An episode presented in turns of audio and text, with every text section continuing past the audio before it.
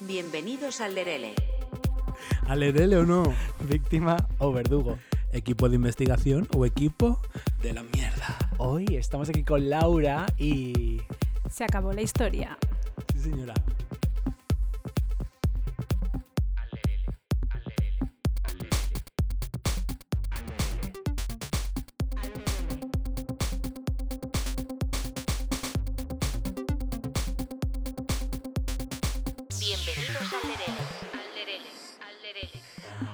Bueno, bueno, bueno, una- un día más, una tarde más, una noche más, estamos aquí y hoy, efectivamente, como ha dicho nuestra querida Laura, se acabó la historia porque eh, vamos a chapar ya esta segunda temporada, ya era hora, la verdad, porque, Ah, pero a ver, tercera.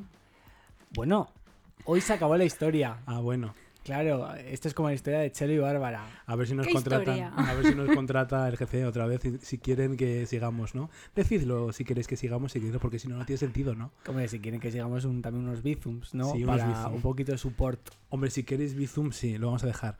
Pues bueno, os preguntaréis, ¿qué hace aquí Laura?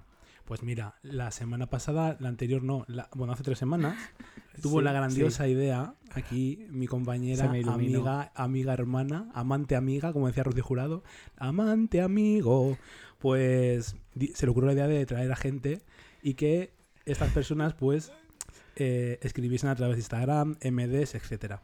¿Qué ha pasado? Lo que yo ya contemplé y él no. Esto es muy habitual generalmente, ¿eh?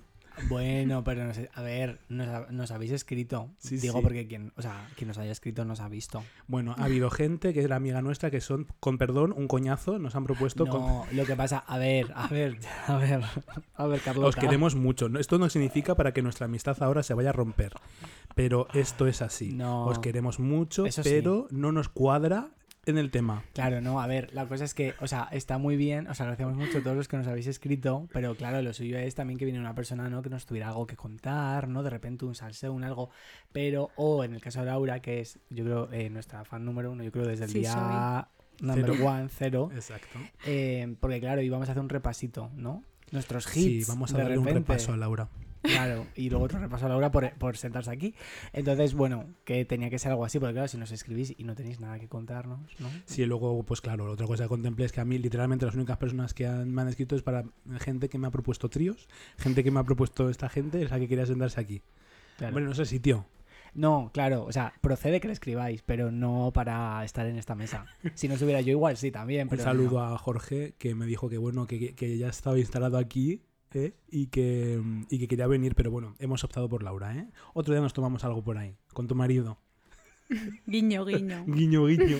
Él sabe quién es, es un gran... eh, eh, escucha mucho al RL. Ah, pues un besito. Digo, igual de repente esto es el Grinder, versión podcast. Podría ser, podría ser. Podría ser. Bueno, pues nada, Laura, bienvenida. Gracias. Muchas gracias por venir. Gracias, chicos. Gracias, amor. Que bueno, es que como ya he dicho, en plan que yo sepa, te da constancia, tú desde el día número uno nos has escuchado. Cada domingo a las seis. Ah, o sea, literal. Sí. Sí. Seis, seis y algo. Pues generalmente, según las estadísticas, dicen que nos escuchan mucho el lunes por la mañana cuando van a trabajar. A ver, es que es buen horario, pero yo el domingo mm, recoger, duchita con vosotros. ¡Ay, la ducha! A ver, eh, el capítulo dura más de, de mi ducha, entonces yo empiezo y sigo ahí, ya hago mis cosas el domingo. Cuidado con lo que dices que te... Uy, perdón. Eh, cuidado con lo que dices que te cancelan eh, porque, porque si te duchas du- durante una hora es mucho gasto de agua. No, no, no, no me ducho Mira, durante una hora, pero me acompañáis durante un rato de la ducha. Ah, vale, duchas conmigo, qué fuerte. A mí me parece dos, con una los dos. fantasía. Bueno, y con él también, claro. Claro, somos multitud. Que, mm, qué fantasía, porque cuando, por ejemplo, alguna vez hemos visto lo típico de las métricas y tal, que te dicen los países y la gente que te escucha que salen países como fantasía tipo Uganda, de repente, ¿no? Pero no sale que la gente te escuche en la ducha. Estaría bien que también te saliera en dónde te Datos. escucha la gente. Datos, datos. En Spotify pone que hay gente no binaria, ya, lo ponen. Sí. Ah, sí. Gente que no se identifica, etcétera, etcétera. O sea que será una fantasía la geolocalización exacta, ¿no? Desde la ducha. Yo creo que la gente cagando también escucha mucho, ¿no? Yo, Yo no. en concreto no, la verdad. Yo sí, yo cuando YouTube me siento a cagar, Sí. sí, se me duermen las piernas. Cuando me levanto Tú casi me verás. caigo redondo. Esto me suele pasar mucho. Sí, a mí es que me da miedo que se me salgan las tripas, porque dicen que si estás mucho rato sentado, se te, te das la vuelta como un Que calcetín. te salgan ¿Ah, cositas. sí? Sí. No serás un mito de viejas. No, no, acuérdate del señor ese, si me lo enseñas de tu Si el señor ese va a ser de estar sentado. Bueno, el señor es de cositas también, pero claro, luego también se está ahí él viendo el, el- el programa de AR entero mientras caga y no puede ser. Bueno, pues eso, ¿qué os parece? Hacemos un, un repasito así por nuestros grandes éxitos. Greatest hits. Sería ¿Hay espléndido. examen? Si lo podemos llamar de alguna forma. Es que No. además la, la anterior temporada la cerramos también así y gustó mucho ese podcast. Sí, a ver, está bien. Por, por ejemplo, si has llegado hasta aquí, ¿no? O sea, has llegado a, a leerle ahora, en este punto concreto en el que estamos en la temporada y, oye, igual no, no volvemos, pues está bien como guía para que eches un vistazo para, ¿no? Para detrás. Yo creo que por eso le gustó a la gente, tal vez, ¿no? Porque es como un, Sí. ¿cómo se dice? Como un repaso, un El guion. índice. Sí, y además podemos añadir información que no dijimos, etcétera. Venga, va. Pues vamos a hacer una cosa. Yo creo que igual mm, llevamos, ¿cuántos? 33 episodios, ¿no? Con el de hoy. 33 y las, la primera temporada fueron 13. Con lo cual, este es el 46 capítulo. Maravilloso. Pues vamos a hacer, si te parece, de los 33 de esta segunda temporada, yo voy a ir soltando algunos temas de los que hemos hablado, no los 33, pero algunos temas que yo creo que está guay. Perfecto. Mm, Básicamente abrimos el podcast con un resumen de nuestro verano y tal, que estuvo muy bien, pero el acontecimiento grande vino que murió la reina Paya, Elizabeth II.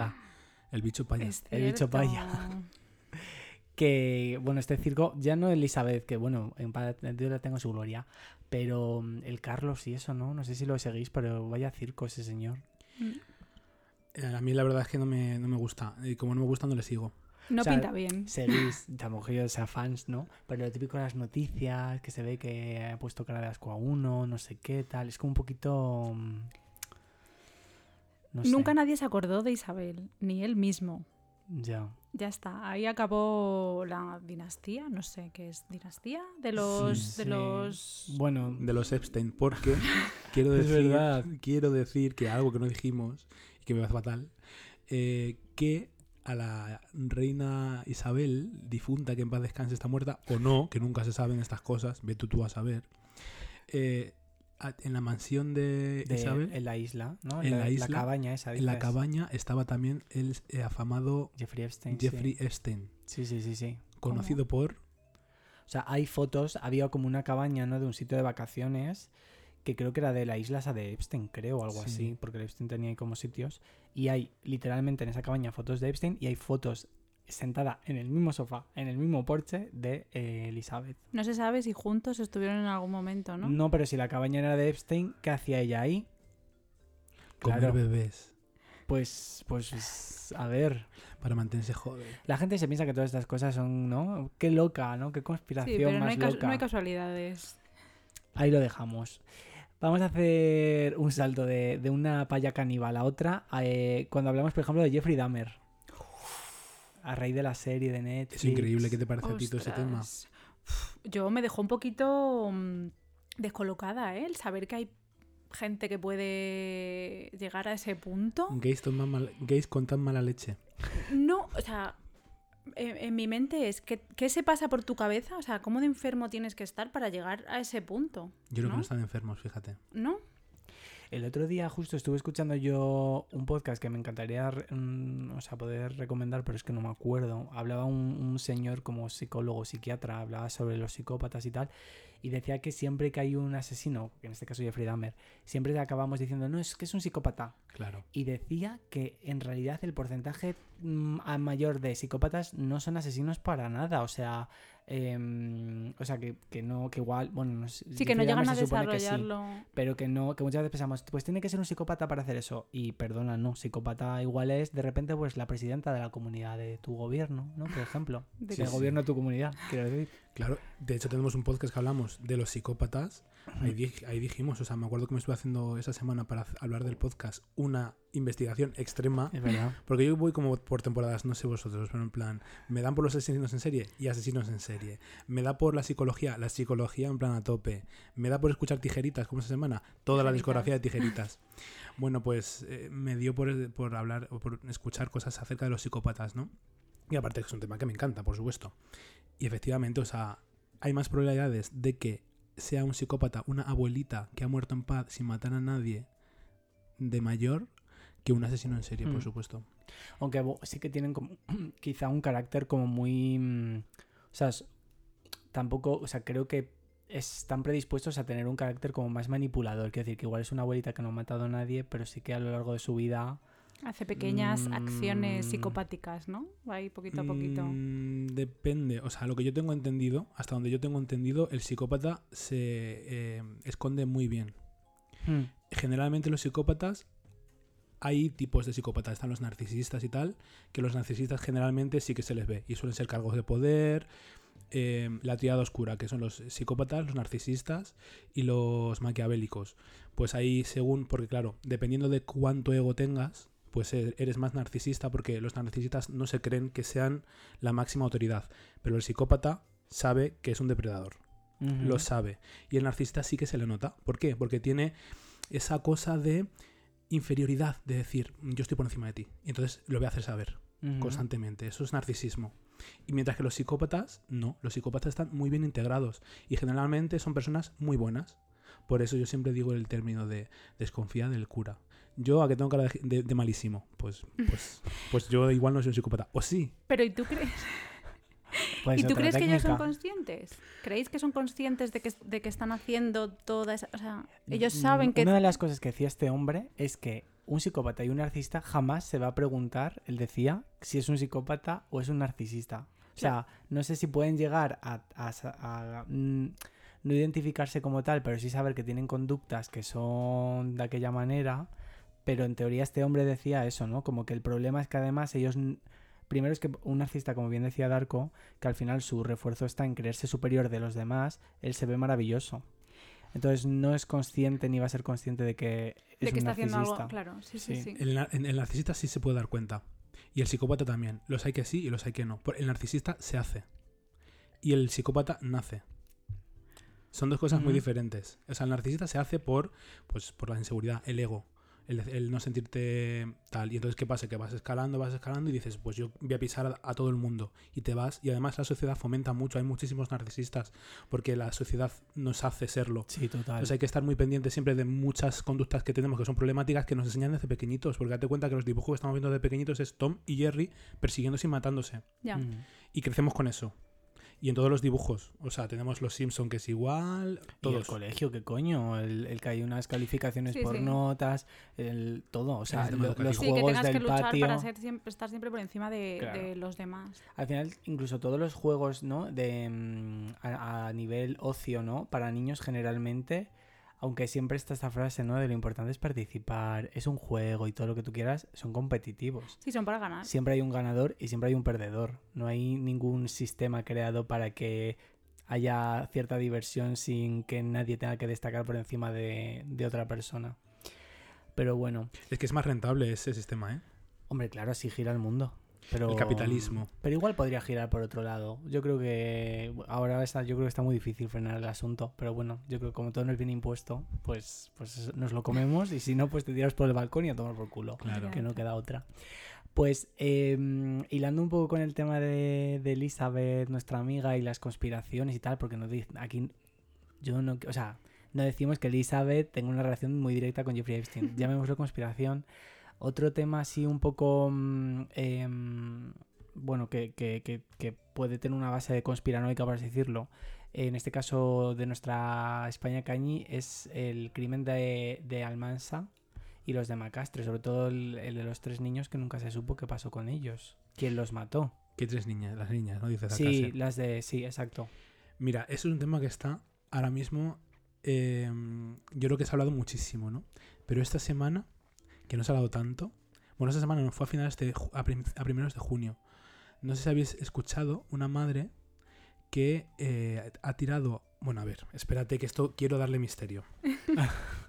una chavala de 19 años va a urgencias. ¿Vale? Se llama Alexa. O, al, o sí, creo que Alexa, no estoy seguro ahora mismo del nombre. Va, a urgencias porque le duele muchísimo la espalda.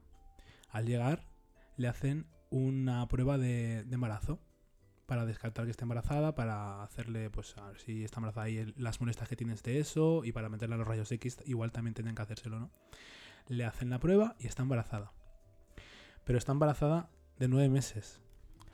Hostia. Va con la madre. Perdona. Y ella dice que no ha tenido relaciones sexuales ni nada, que eso es mentira, que no puede estar embarazada. En ese momento pide ir al baño. Se encierra durante media hora, Ay, no. fuerzan la puerta, entran y se encuentran todo lleno de sangre y de heces el suelo. La chavala sale sin dar explicaciones. A limpiar todo eso, lo limpian bien a fondo y en el cubo de la basura se encuentran al bebé ¿Qué? que había dado de luz ahí dentro. No te creo. Lo había tirado al cubo de la basura y lo había matado ahí dentro. ¿Qué? Pero lo puedes hacer eso a esas alturas de la película. Están todas las imágenes eh, de cómo entra, de cómo lo que ocurre dentro, ¿no? Pero sí que de cómo entra, de cómo sale. La policía va ahí y ya sabes que en Estados Unidos llevan la cámara para que no le Sí. suceda nada. La llevan y hay imágenes de cuando hablan con ella, de qué es lo que sucede, etcétera. En Estados Unidos, Y claro. esto es en Estados Unidos. Bestial. O sea, estas cosas pasan y no nos enteramos. Ya. Ya. Y pasan mucho.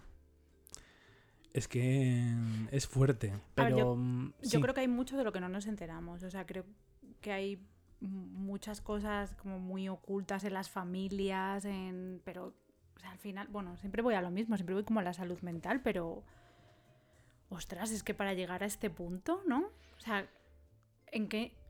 Es que tampoco quiero culpar al entorno, pero ¿en qué entorno estás para que tú llegues, Mm. llegues a hacer eso, ¿sabes? Cuando estás... a- O sea, ¿no, ¿no lo sabes realmente que estás embarazada? Tienes miedo de decirlo a lo mejor. ¿no? Tienes miedo de decirlo y cuando llega el punto en el que puedes estar a salvo porque estás en un... O sea, no sé, o sea, me explota la cabeza. ¿sabes? Es O sea, fuertísimo. es- Es muy heavy. Lo primero que pensé es eso, es como una chavala de 19 años oculta eso de tal manera, el miedo que debe de tener, ¿no? Ocultarlo hasta el más ul- al último instante y decir con esas. Lo que pasa es que están en las investigaciones ahora mismo, si es que a lo mejor todo el mundo sí que lo sabía, si es que tal, qué es lo que ocurrió ahí, están investigando ahora mismo qué es lo que pasó. Pero me ha parecido tan fuerte, me enteré otro día y literalmente llevo toda esta semana con ese caso y el caso, no sé si lo habéis visto, de la mujer esta que se le murió aquí en España. Se le murió el hijo eh, era, su hijo era una persona con discapacidad, se le murió y estuvo tres días con el niño sin saber qué hacer, lo llevó y lo, lo tiró por ahí. ¿Cómo? Están investigando dónde está el niño porque sin, sin- no sabe, no sabe si Sin- ha matado a la madre, cuerpo, si no, claro. sin cuerpo no hay delito. Pero, o sea, ya eh, la justificación es que, que, que no sabía qué hacer. Que el- ella dice que es que no sabía qué hacer con el cuerpo, se le murió en los brazos y que no sabía qué hacer, no quería llamar a la policía, no sabía qué nada y cogió el cuerpo y lo abandonó. Mira, mm, a El- ver, hombre. A ver, también yo creo que al final yo creo que puede que haya personas que en cierto estado de shock o a lo mejor sus capacidades son más limitadas y ante tal acontecimiento pues no saben reaccionar, pero desde luego mm, para mí el- en este caso hablando de una madre, lo más natural que yo creo inst- a nivel de instinto que se te acaba de morir tu hijo, tirarlo por ahí me parece como... Claro, es que se me podría ocurrir hasta que tú lo quieras mantener en casa. O Tú sea, lo- mi, o lo mi sentido tú, común, sí. en plan de quiero como seguir aferrándome de alguna Laura, forma. por O favor. sea, jo, El pero dentro de mi entendimiento sí, es lo verdad. único que, que podría de que podría que podría justificarlo, pero tirarlo por ahí.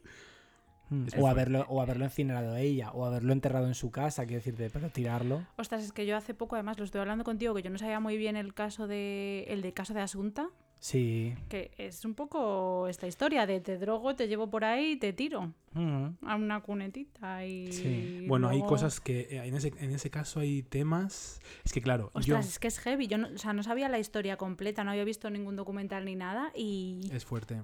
Pero, o sea, aquí en España hay mogollón de. Bueno, yo creo que en España en todos los sitios. Pero claro, cuando hablamos del crimen del Alcácer y de esos, de esos crímenes, porque está también el de Macastre, ¿te acuerdas que hablamos en. Claro, Macastre es el que me refería, ¿no? Que, que al final Sí. es como que detrás no se supo muy bien qué es lo que Claro. pasó. Lo que pasó fue que, mira, cuatro años antes de. Es que este, este es muy poco conocido, pero está un poco vinculado con Alcácer. Con- sí. Y Sí. hablamos en él bastante extendido en ese, en ese podcast. Y resulta lo que pasó es que mataron a, a tres creo que eran dos chicas y un chico. Los que estaban en el correccional, puede ser, No, o en eso un... es caso Bar España a lo mejor, ¿no? Sí, eh, estaban en... No, no, no, pero sí que habían estado en un correccional. Sí, creo, que era co- salían, eran y- tres amigos. Sí, y habían salido Mm. algo así y como que se habían ido a pasar como el fin de semana a, a una caseta también o algo Sí. así, como pasó con el Alcácer. Y lo que lo relaciona es que uno de los pies de una de las víctimas apareció en un cubo de basura en la calle Alcácer. Alcácer, sí. Que- Es que, mira, hace poco no sé quién le escuché esto. Yo no sé si fue a Mimi. Puede ser. Eh, yo creo que sí, juraría. Pero bueno, hablando de lo de Alcácer, ¿no? Y sobre todo que ahora está como, no sé, en mi círculo, a raíz, no sé si es a raíz del podcast este Manuel Atrasovares que hablábamos, pero yo he escuchado a varias gente hablar de, bueno, de, la realidad, ¿no? De que al final el sistema, eh, de las esferas de poder, de la manipulación, de todo esto, ¿no? Y es que, claro, em, siempre se ha dicho que el tema de Alcácer venía de las altas esferas, el asesinato de, de las tres niñas, ¿no? De, de Desiree, Miriam y... ¿Cómo se llama la tercera? Ya no me acuerdo. No me acuerdo ya. Bueno. Toñ- ¿Toñi? Toñi, exacto. Y, mm, y claro, siempre así como, uff, pero no, no, no, las mató eh, Miguel Ricard y Anglés, no sé qué tal. Chica, en plan, es que la gente muchas veces se aferra a cosas, ¿no? Porque claro, como ciudadano es más fácil pensar, no, si salgo a la calle, mm, si me mata alguien, tiene que ser un junkie eh, que, que quiera quitarme la cartera. No va a ser, por ejemplo, el presidente del gobierno. Porque ¿por qué me va a querer matar el presidente del gobierno? Eso Ah. llevado a todas las esferas. Todas, Porque todas. eh, la persona es más probable que te quite un piso un banquero que un ocupa. Exacto. Pero a, la- a la- a las personas de poder, ¿qué les interesa? Que no sepas que son ellos lo que te pueden joder la vida. Claro. ¿Sabes? Sí, que, sí. que quien te pueda joder la vida es una persona que está, pues eso, delinquiendo o que está, pues eso, Mm. relegada a, todo el rato a eso, a robar y a tal porque es pobre. Mira, el otro día, esto es una cosa que igual no procede, bueno, yo creo que procede, pero no en, en cuestión de asesinatos, pero es algo que quería comentar aquí, una, una historia que me contó una persona muy, muy, muy cercana a mí, pero no puedo decir quién es. A mí estas cosas no me las digas porque pero- me empiezo a pensar. no, pero quiero decir que es una historia de verdad que me toca a mí y que tiene que ver con las fuerzas del poder y que yo ya después del día ese que nos detuvieron en Orense y vi el procedimiento de la policía ante literalmente cuatro fagotas que van a comerse una hamburguesa el viernes divertido y vi cómo nos trataron. eh, Pero ¿y hoy? y, y hoy igual, sí, pero en el hoy, supermercado. hoy era una señora quedando una porra en el Carrefour y ya ese el, cree poder, que- el poder de Carrefour. Sí, Perdona, eh, en Isla Azul, uno de seguridad con un collarito de literalmente 6 euros casi me lleva detenido y lo había comprado en, en Berska. Entro a Kiabi, el de Kiabi de Isla Azul.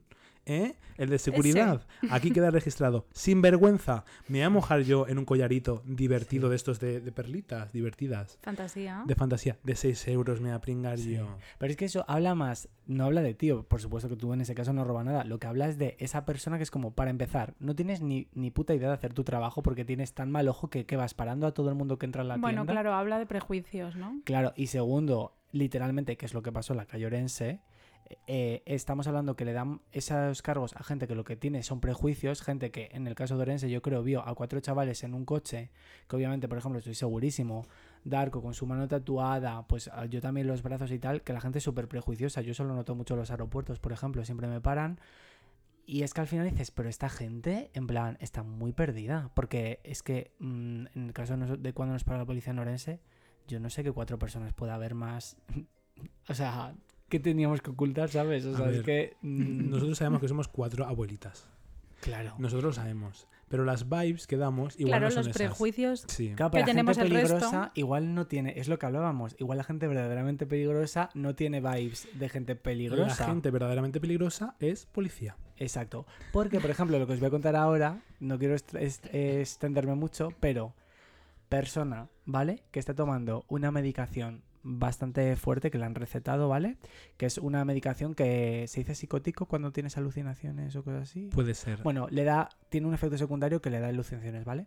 Esta persona tiene una alucinación y, o sea, producida por la medicación que le han dado en su médico de cabecera, ¿vale? Y se piensa que, mm, que se le está quemando el colchón, ¿vale? Total, que en su alucinación sale, sale al pasillo de la casa simplemente para coger el, un extintor y apagarlo, ¿vale? Una vecina se da cuenta de esto y Mm, bueno, yo lo- puedo entender entre comillas, pero bueno, llama a la policía. Se presentan allí tres coches de policía, dos ambulancias, ta, ta, ta, ta, ta. Literalmente a esta persona que lo único que estaba teniendo, o sea, cero agresividad, cero absolutamente de nada. Es decir, de hecho, ya se, cuando llegó la policía, esta persona ya no tenía esta alucinación porque era un, un efecto secundario de una medicación.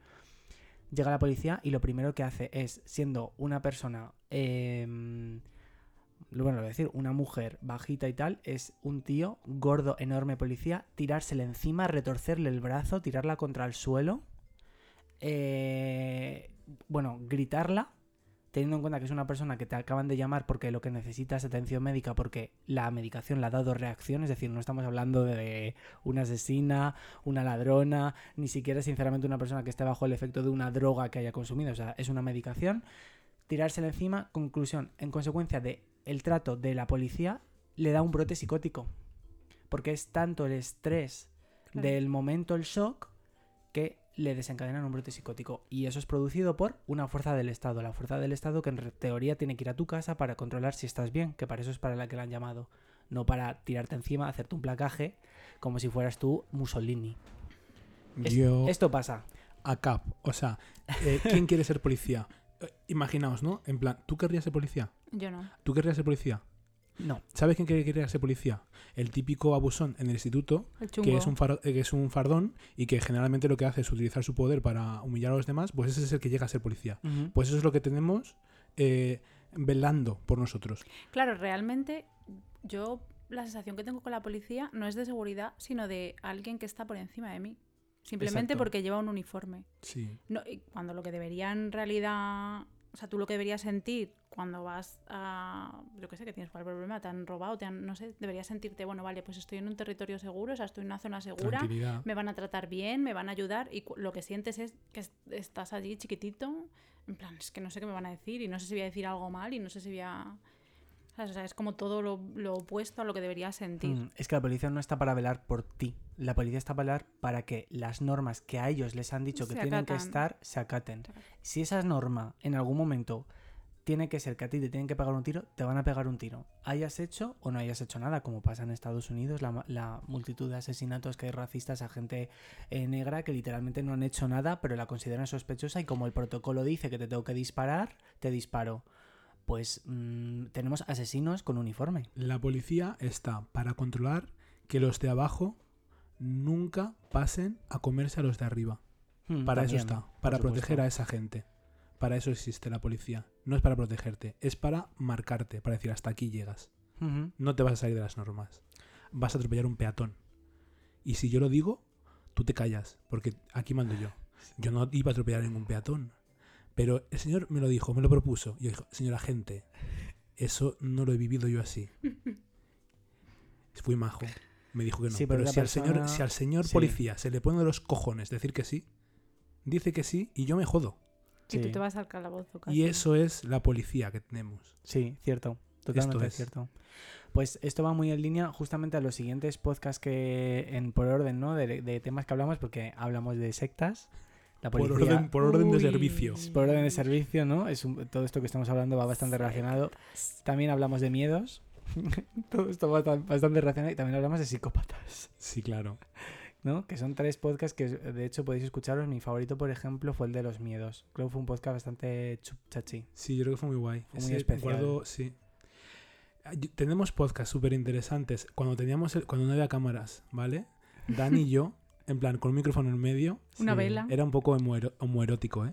Estábamos con el micrófono así, muy cerca, el uno del otro. es Y en- entrábamos un poco en...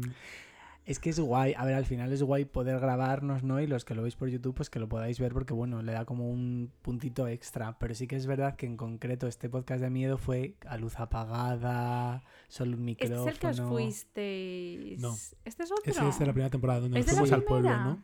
Que nos fuimos al pueblo, Sí. empezamos a hablar de ovnis, tal. Ese es de la primera temporada. sí. Este es el de, pues eso, era miedos, pues tipo, yo ya no, ya fíjate, se me han olvidado mis miedos, Pues pero... Hablábamos, por ejemplo, el miedo a la muerte. Eh, propusimos eh, te- mm, ge- gente que nos dijese a qué le tenía miedo.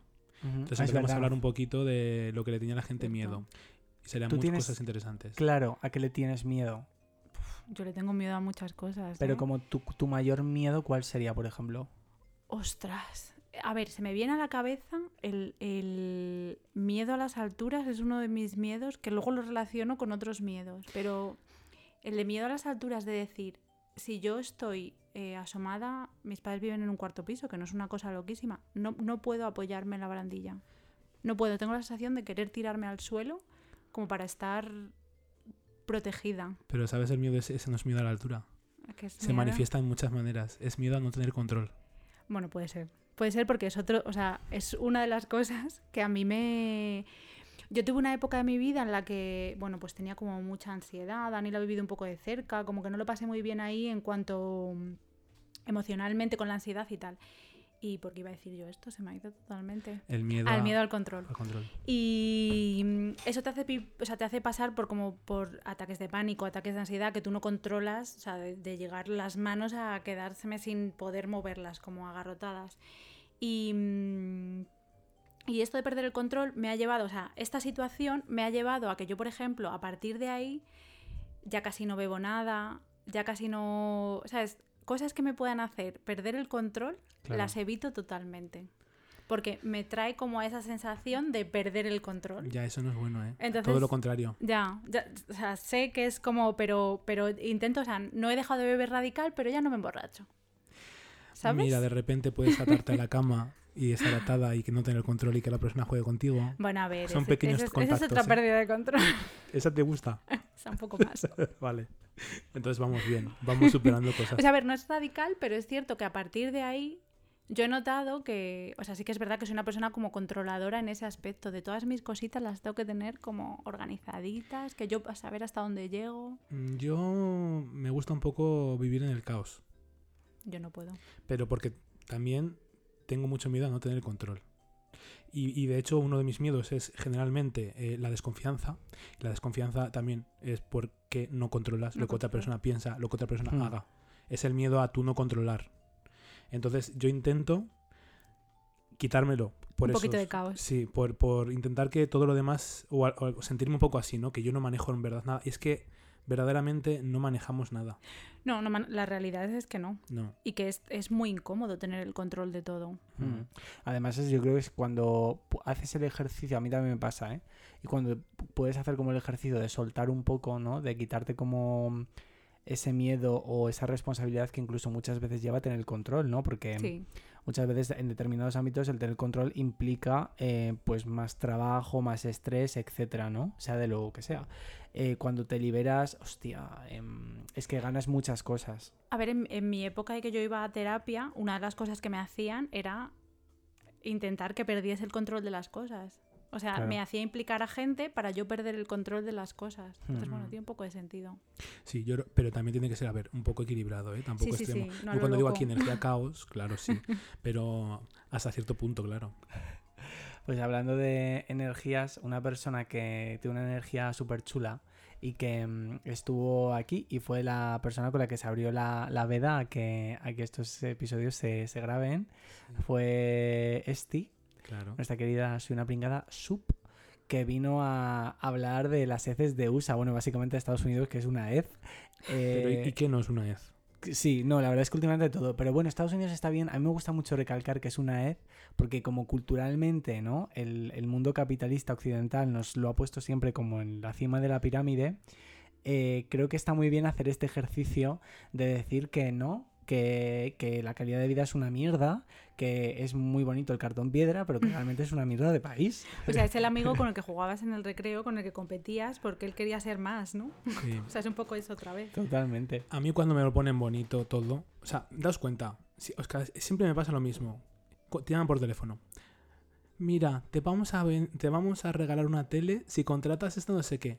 Si te regalan cosas, si te lo ponen todo muy bonito, desconfía. Si te ponen Estados Unidos como si fuese la última ¿qué? La última Sí, es como el lujo, la fama, de Cartier. repente, sí. Pero ¿y por qué Es creéis que ha llegado a ese punto? Porque, Estados Unidos. Sí. porque es, es, lo- es la herramienta para controlar el mundo. Sí. A través del cine, a través de la música, todo es Lite- eh, y literalmente hablando de un país súper joven. Claro, ¿sabes? pues, yo, claro, yo creo que ha sido su estrategia como país de decir, literalmente no tenemos historia, Tenemos que hacer algo. tenemos que hacer algo como para que den- pasemos, y lo han hecho, o sea, lo han hecho de puta madre, Se han ¿no? sacado pecho y han dicho. Claro, "Venga". han pasado de no tener historia a literalmente ser un referente cultural. Ya no te hablo de política, de económico y tal, que lo ha sido durante mucho tiempo, sino culturalmente no hay una persona que diga ciudad y no piense en Nueva York, Ya. Por ejemplo, ¿no? O Como el viaje soñado. o en un estereotipo de ciudad de ese tipo más urbana que, que es un poco generado por ellos. O, joder, la comida rápida, no me jodas. Eh, literalmente en todo Algo el de lo que estar orgullosos. ¿no? Es Claro. el capitalismo. Capitalismo, exacto. Entonces, pues bueno, es muy fantasía, ¿no? Que a este también le gusta mucho la fantasía, pero bueno, hablamos un poco de... A ver, a mí me gusta comer mierda también, la verdad. O sea, vamos, a cuando, vamos, a ser, ¿no? vamos a ser honestos. Si pensamos que todo es una mierda, y a mí me gusta que, la- que sea una mierda, y, y las cosas que son mierda me gustan. Pero te la ponemos en un tupper. Sí, en un tupper y me la como como sea. Divine. Está haciendo referencia a otro podcast que decíamos que comíamos mierda, ¿no? Guiño, guiño. Ah, mírala, es que está ella más dentro que yo. esto, sí. Es, esto es muy fuerte. Que mm, iba a decir para cerrar eh, el, el tema USA que mm, nosotros en el ¿qué año fuimos a Estados Unidos? 2019. Nueve. 9. Pues bueno, en un canal anterior que teníamos que sigue activo que se llama Las Parties 8 podéis ver nuestra aventura estadounidense y lo que iba a decir realmente relevante en el canal de Esti tenéis los diarios de su último viaje a Estados Unidos Sí. también se hizo un road trip con Nuria Roca, que es una puta fantasía. Pero, pero este último viaje también tiene fantasía, que fue al hotel ese de los payasos. Sí, ahí tenemos que ir, ¿eh? Yo es que veía, Sí. tuviste la habitación donde Sí, se que, quedaron y tenemos todo. que ir, Dani, tenemos que ir. Tenemos que ir, ir allí, ir otra vez a Las Vegas a ver a Cher de sí. repente, a Madonna, que a lo mejor Madonna ya se retira ahí. En 2025 igual. Puede ser, un par de añitos nos damos. Sí, a ver si llegamos, claro. Sí, yo creo llegar a, a ver si llega. Tenemos que empezar a ahorrar porque está la cosa fatal. Da igual, nos vamos sin dinero. Y ya vemos cómo nos buscamos allá las habichuelas. ¿Eh? Nos sacamos las tetas y ya, a ver, allí triunfa mucho eso también. Sacarte las tetas no, y pierdes dinero. Allí, mira Las Vegas, la prostitución. Oye, ¿qué te pareció este? ¿Qué me pareció? Ay, pues me. mm, Jo. mm, A ver, quiero. quiero iba a hilar con una cosa que no es que ya. Bueno, que la gente sabe que es el té de las cosas que pasaron en casa y tal. Que va a rey de este. Pero este en general me parece una fantasía. En plan, me hizo como mucha ilusión que viniera. Me hizo mucha ilusión, obviamente, que dijera que sí. Eh, me lo pasé muy bien. Tuve la sensación de estar aquí como. Pues eso, una, casa, ¿no? una charla. Sí, con amigas. ¿Qué sensación te dio a ti, claro? Porque no estuviste ahí, ¿qué sensación te dio ese podcast? A, a mí me gustó, bueno, a ver, me gustan todos mucho, ya lo Sí. sabéis. me gustó mucho, pero yo con este tengo una cosa que es que, o sea, yo la reconozco, o sea, la, la reconozco, la conozco de hace relativamente poco. Y cada vez que la voy escuchando, y la voy escuchando como en diferentes, ¿sabes? En diferentes medios, es como que me siento más atraída por ella. Es como, no sé, me parece que dice verdades que te hace sentir como que puede ser amiga tuya, ¿sabes? Como que es una amiga tuya que, no sé, o sea, esas son Mm. las vibes que me... Que me Natural, ¿no? Sí, que me transmite de eh, que es todo este circo. Porque es un poco también la lo que cuenta Manuel Atrasobar, es un poco, o sea, Mm. es así, pero dicho de otra manera, ¿no? Es, es Es que hay mucha más verdad eh, a, a todos los, en todos los sentidos, a nivel de discurso, de, a nivel personal y tal, en, en personas como este o como Manuela o, o- o otras, que, que toda la mierda... que en el señor con que- corbata y sí, traje, ¿no? No, total. date cuenta que las personas que viven cómodas en su privilegio no se cuestionan según qué cosas, que sí que se van a cuestionar personas que mm, pues las han sacado de fuera de todos los sitios, ¿no? Y que se las ve de, eh, de otra manera. Entonces, esas personas al final hacen que se cuestionen el sistema. Porque para las personas que es cómodo vivir en el estándar, nunca se van a plantear absolutamente nada. A las personas que nos es incómodo y que nos presionan, que cada vez nos presionan más, ¿eh? hasta personas que, es, que forman parte de, de- la, la más normatividad absoluta, ¿no? Cada vez, pero como que les cuesta más, ¿no? Plantearse o preguntarse según qué cosas. Yo voy a proponer una cosa y es que si hay una tercera temporada, ¿podría venir este otra vez? Yo, vamos... eh, Pedimos, ¿no? Lo ponemos pero en la lista. Sí, y voy a decir que me encantaría, porque claro, en- cuando la trajimos la presenté diciendo que, jolín, ¿cómo puede ser que haya venido teniendo en cuenta que la última vez que la vi me escupió en la boca? Cierto. Claro, ya la próxima vez que la veo no la puedo presentar así, porque claro, ya no, ya la última vez que la vi Ya fue no haciendo un podcast. Claro. Entonces le voy a pedir que me escupa otra vez en la boca para que la siguiente vez que venga, el recuerdo sea que la última vez que me vio, que nos vimos, me ha escupido en la boca. ¿Qué os parece si grabamos ese Me parece acto? una fantasía. Hombre, re- realmente también mm, tendré- tenemos que hablar con ella de cosas porque después de la visita de Esti que Pasaron cosas. pasaron algunas cosas que ya le, le hicimos saber. eh, pero yo creo que estaría muy bien que retomáramos un poco la comunicación con hablando de esas cosas que ella es una experta Sí, y que mm, bueno que fue una fantasía cositas que se vivieron aquí Sí, aquí sí. mismo se, te- se viene, se viene. Pues bueno, hemos hablado después de justo del podcast este y de muchas cosas, hablamos de, de historias de, de amor, hablamos un poquito, ¿no? De, iba a decir a nivel, fan- iba a decir como en plan el amor, pero no, en realidad no hablamos del amor, hablamos de historias de amor que, bueno, well, acaban, suelen acabar de aquella De manera. todos, de todos los hay, de- colores. hay de todo. Em, luego hablamos, un episodio como muy graciosillo, que hablamos de cosas que se nos han mal logrado en la vida, ¿no? Cosas que, que pensábamos que, que iban a ir bien y no, se estropean. ¿Qué es lo que más te ha malogrado a ti en tu vida? O sea, algo que hayas dicho. Dios mío, la mayor hostia de mi vida se ha malogrado. La mayor. Si lo quieres contar, ¿eh? No te voy a poner ese compromiso. Es que tampoco sé cómo... Algo que se te ha quedado aquí un poquito. Que dices, joder. Bueno, yo he tenido... es que Si lo quieres contar, amor. Si lo quieres Claro, contar. a ver, de repente. Yo creo que Dani, Dani sabe un poco o por da dónde voy. iniciales, C. Punto. C. Punto, G. Punto. Pues sí, o sea, tuve una experiencia laboral que me hizo, pues, mm, no sé, creo como que me... Jo, tampoco quiero culpar al sitio, ¿vale? Al- Cúlpalo. Al, al lugar, pero como que, Hombre, Culpamos. o, no. eh, como que me hicieron sentir que sí, que sí, que eres parte de esto, que que llegarás a ser parte de esto, que es una gran par- una parte importante, que sin ti, no sé qué, no sé cuánto, no sé qué, bla, bla, bla. Y eso a la vez me estaba haciendo enfermar. Entonces es como que dices, jo, ¿en dónde he puesto esperanzas de que creo que... O sea, también en parte tengo que agradecer esa hostia, porque esa hostia me hizo ver que yo podía hacer otras cosas, que pues un trabajo es un trabajo y fin, o sea, es, necesito dinero para mm, comer y poco más. Pero sí que es verdad que me dejó, pues me ha dejado ya tocada para siempre, yo creo. Es horrible porque generalmente las personas estamos muy quemadas en el trabajo.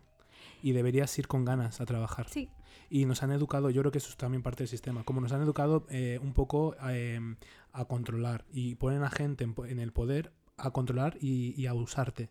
Y te sientes todo el rato usado y sientes que te sientes un pelele y no te pueden hacer sentir así. Yo creo que además rindes más yendo feliz a trabajar y, y a gusto trabajar y sintiéndote valorado, ¿no? Yo creo que una persona rinde muchísimo más así.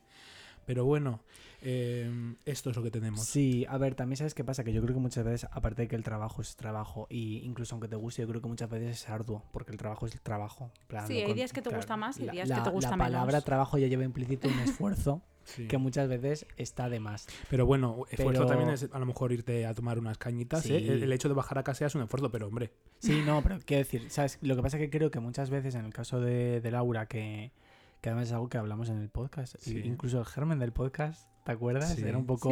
Bueno, Dani literalmente quería a- a- Quería cagarme en su puta Quería abrir un podcast, Ya no pero uno de los temas, Sí. los tem- el tema más claro era que quería hablar Este. del tema del Queremos un trabajo. documental. Era este. No, pero es que este tema, justamente lo que quería decir es que más allá del trabajo, amiga, hemos estado en una secta y no pasa nada, porque Eso sí que me gusta. Claro, o sea, el, tra- el trasfondo de este story time es que hay empresas, y no la nuestra no la única, que funcionan de una forma muy sectaria. Y justo lo que tú has dicho y has identificado como tu problema es que has estado en una secta. O sea, una persona que te dice, te necesitamos, eres súper importante en nuestro sistema. Además te decían, de aquí no te vas a ir. Bueno, en plan... Esto tiene un montón de ventajas. Claro, de aquí no echamos a nadie, tú eres, formas parte. Eso es súper sectario, es un mensaje muy sectario, sí, porque lo normal es un trabajo, es cariño, tú llegas, haces tu trabajo, si no lo haces, obviamente te vas a ir.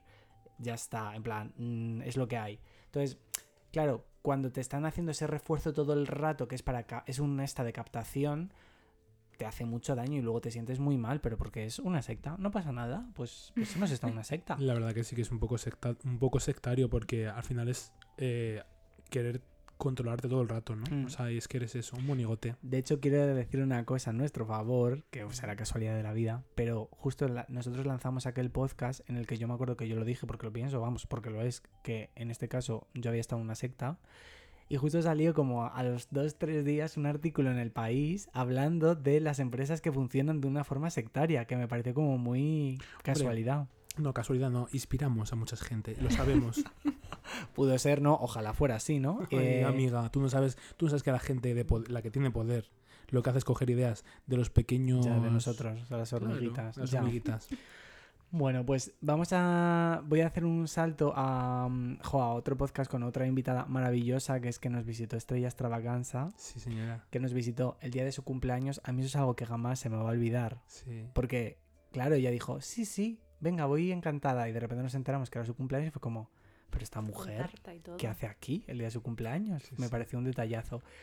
Y mm, justo hablamos de un tema que a mí, joder, mm, esto me pone como sensiblón, ¿no? Y venía a raíz de, mm, del programa en el que Estrella eh, es, es una de las protagonistas, ¿no? ¿Cómo lo podríamos llamar? Presentadoras. Presentadoras, conductoras, em, que es Reinas al Rescate, que, bueno, pues son cuatro drags que van por, por pueblos, municipios de España en los que bueno, hay personas del colectivo que necesitan un poquito un apoyo, un, no sé cómo decirlo, un, sí, un poco un soporte a nivel familiar, de comunidad, ¿no? Porque al final muchas veces el estar dentro del colectivo implica que la gente te rechaza, ya de repente no te quiere, siendo exactamente la misma puta persona que eras eh, el día anterior cuando no había salido del armario, por ejemplo, ¿no?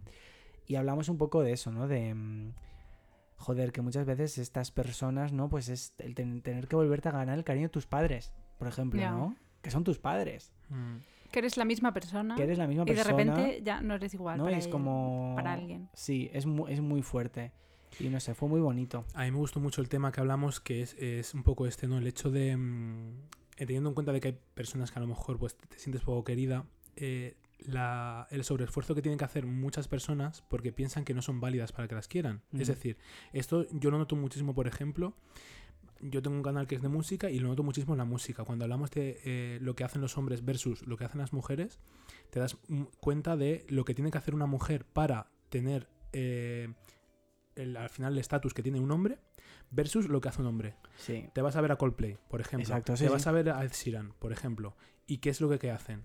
Versus lo que hace Beyoncé, lo que hace Taylor Swift, lo que hace... Lo comparas y dices, aquí es donde se representa claramente lo que tiene que hacer una persona para llegar al estatus que tiene un hombre que entra dentro de la normatividad versus lo que tiene que hacer una mujer o lo que tiene que haber, hacer cualquier persona que salga de no ser un macho alfa.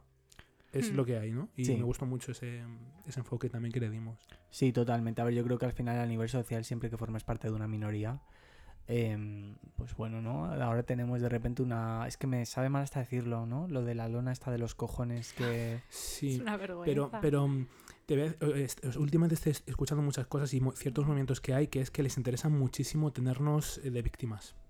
O sea, sentirnos constantemente que somos víctimas de ellos, porque eso supone que ellos tienen el poder sobre nosotros. No, sea, claro, si li- ellos- literalmente, ¿sabes cuál es el problema? Que literalmente, de ser así, por supuesto, nos han victimizado a, a- a más de media España, ¿no? Porque ellos han puesto en un cubo de la basura a todas las mujeres, a todos los que somos del colectivo, eh, personas independentistas que, well, eh, no sé, no sé, un mo- un mo- un- vamos, más de media España eh, dentro del cubo de la basura, con lo cual creo que es que se van a quedar solos.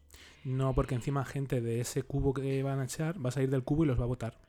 Bueno, ya, pero es que hay gente que cuando tú eres una mierda y literalmente no es un cubo de basura, estás en un váter, eh, pues hay gente que, yo qué sé, de Ostras, verdad, pero el que- otro día me parece curioso porque el otro día escuchaba que habían entrevistado a jóvenes em, porque estaba aumentando el voto a la derecha en los chavales jóvenes, en los que votan por primera vez. Y ellos eh, hablaban de que mm, es como una moda. O sea, que no, ni son conscientes de lo que en realidad están votando, sino que pues eh, nos han regalado una pulserita verde y entonces la vamos a llevar todos y vamos a votar, pero que no están siendo ni conscientes de lo que están votando, que es como que se empieza a difundir por entre los jóvenes, o sea, no recuerdo muy bien cómo, cómo, cómo se enfocaba la noticia, pero era en plan que era moda, que ser de determinado partido se estaba transformando en una moda y no tanto que fuese con tus ideales. Sí. Yo, creo Me que no- yo creo que es una moda que es eh, literalmente toda la vida. Lo que pasa es que hay épocas que eh, retoma fuerza. Y yo creo que estamos ahora mismo otra vez en este auge. Porque nos educan una vez más, nos educan constantemente en que o comemos o eres comido. Y, yo creo que hay ciertos discursos por streamers, eh, personas que son referentes, que literalmente tienen un discurso de mierda, porque lo único que tienen es una masculinidad muy frágil, el ego por las nubes, en definitiva, psicópatas o narcisistas que lo que hacen es degradar a los demás porque así son más machotes y más guays. Entonces, claro, eh, toda esta gente joven ve a según qué streamers, a según qué futbolistas, a según qué tal, como un ídolo y dicen, pues venga, eh, si dicen esto, será. ¿Cuántos hay cuando salió la, le- la ley del sí es sí?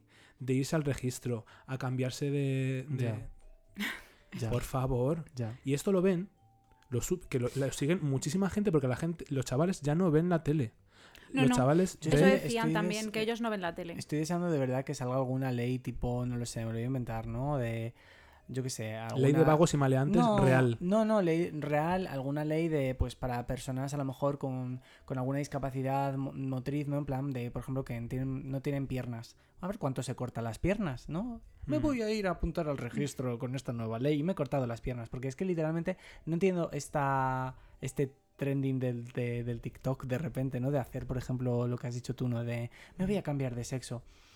Yo, lo- justo Laura, me, ha des- me ha- me has desbloqueado como un recuerdo muy fuerte, que lo tenía muy escondido cuando has dicho lo de la moda, lo de votar. Y es que yo esto nunca lo he contado porque, claro, no me acordaba, pero cuando fue el 11M, en mi colegio, ¿no? Que es un colegio em, concertado, en un barrio, bueno, bueno, un pu- pudiente de Madrid, ¿no? En un barrio en el que se vota a la derecha. El otro día dije- dijeron los barrios más ricos y más pobres de España y el más rico ahora mismo es el Viso. Ah, Ah. pues, pues ¿dónde estamos? Claro, pues mira. pues Bueno, de- la pues- señora, mire, Eh, ¿dónde ¿Y es? cuál era el más pobre, por curiosidad? Era- creo que era uno de Sevilla, Ah, el de las 3.000 viviendas. Ah, ¿de así. España? De España. pensaba que estaría El al sur de Madrid. No, el más rico de España. No, Parla es lo mejor que hay.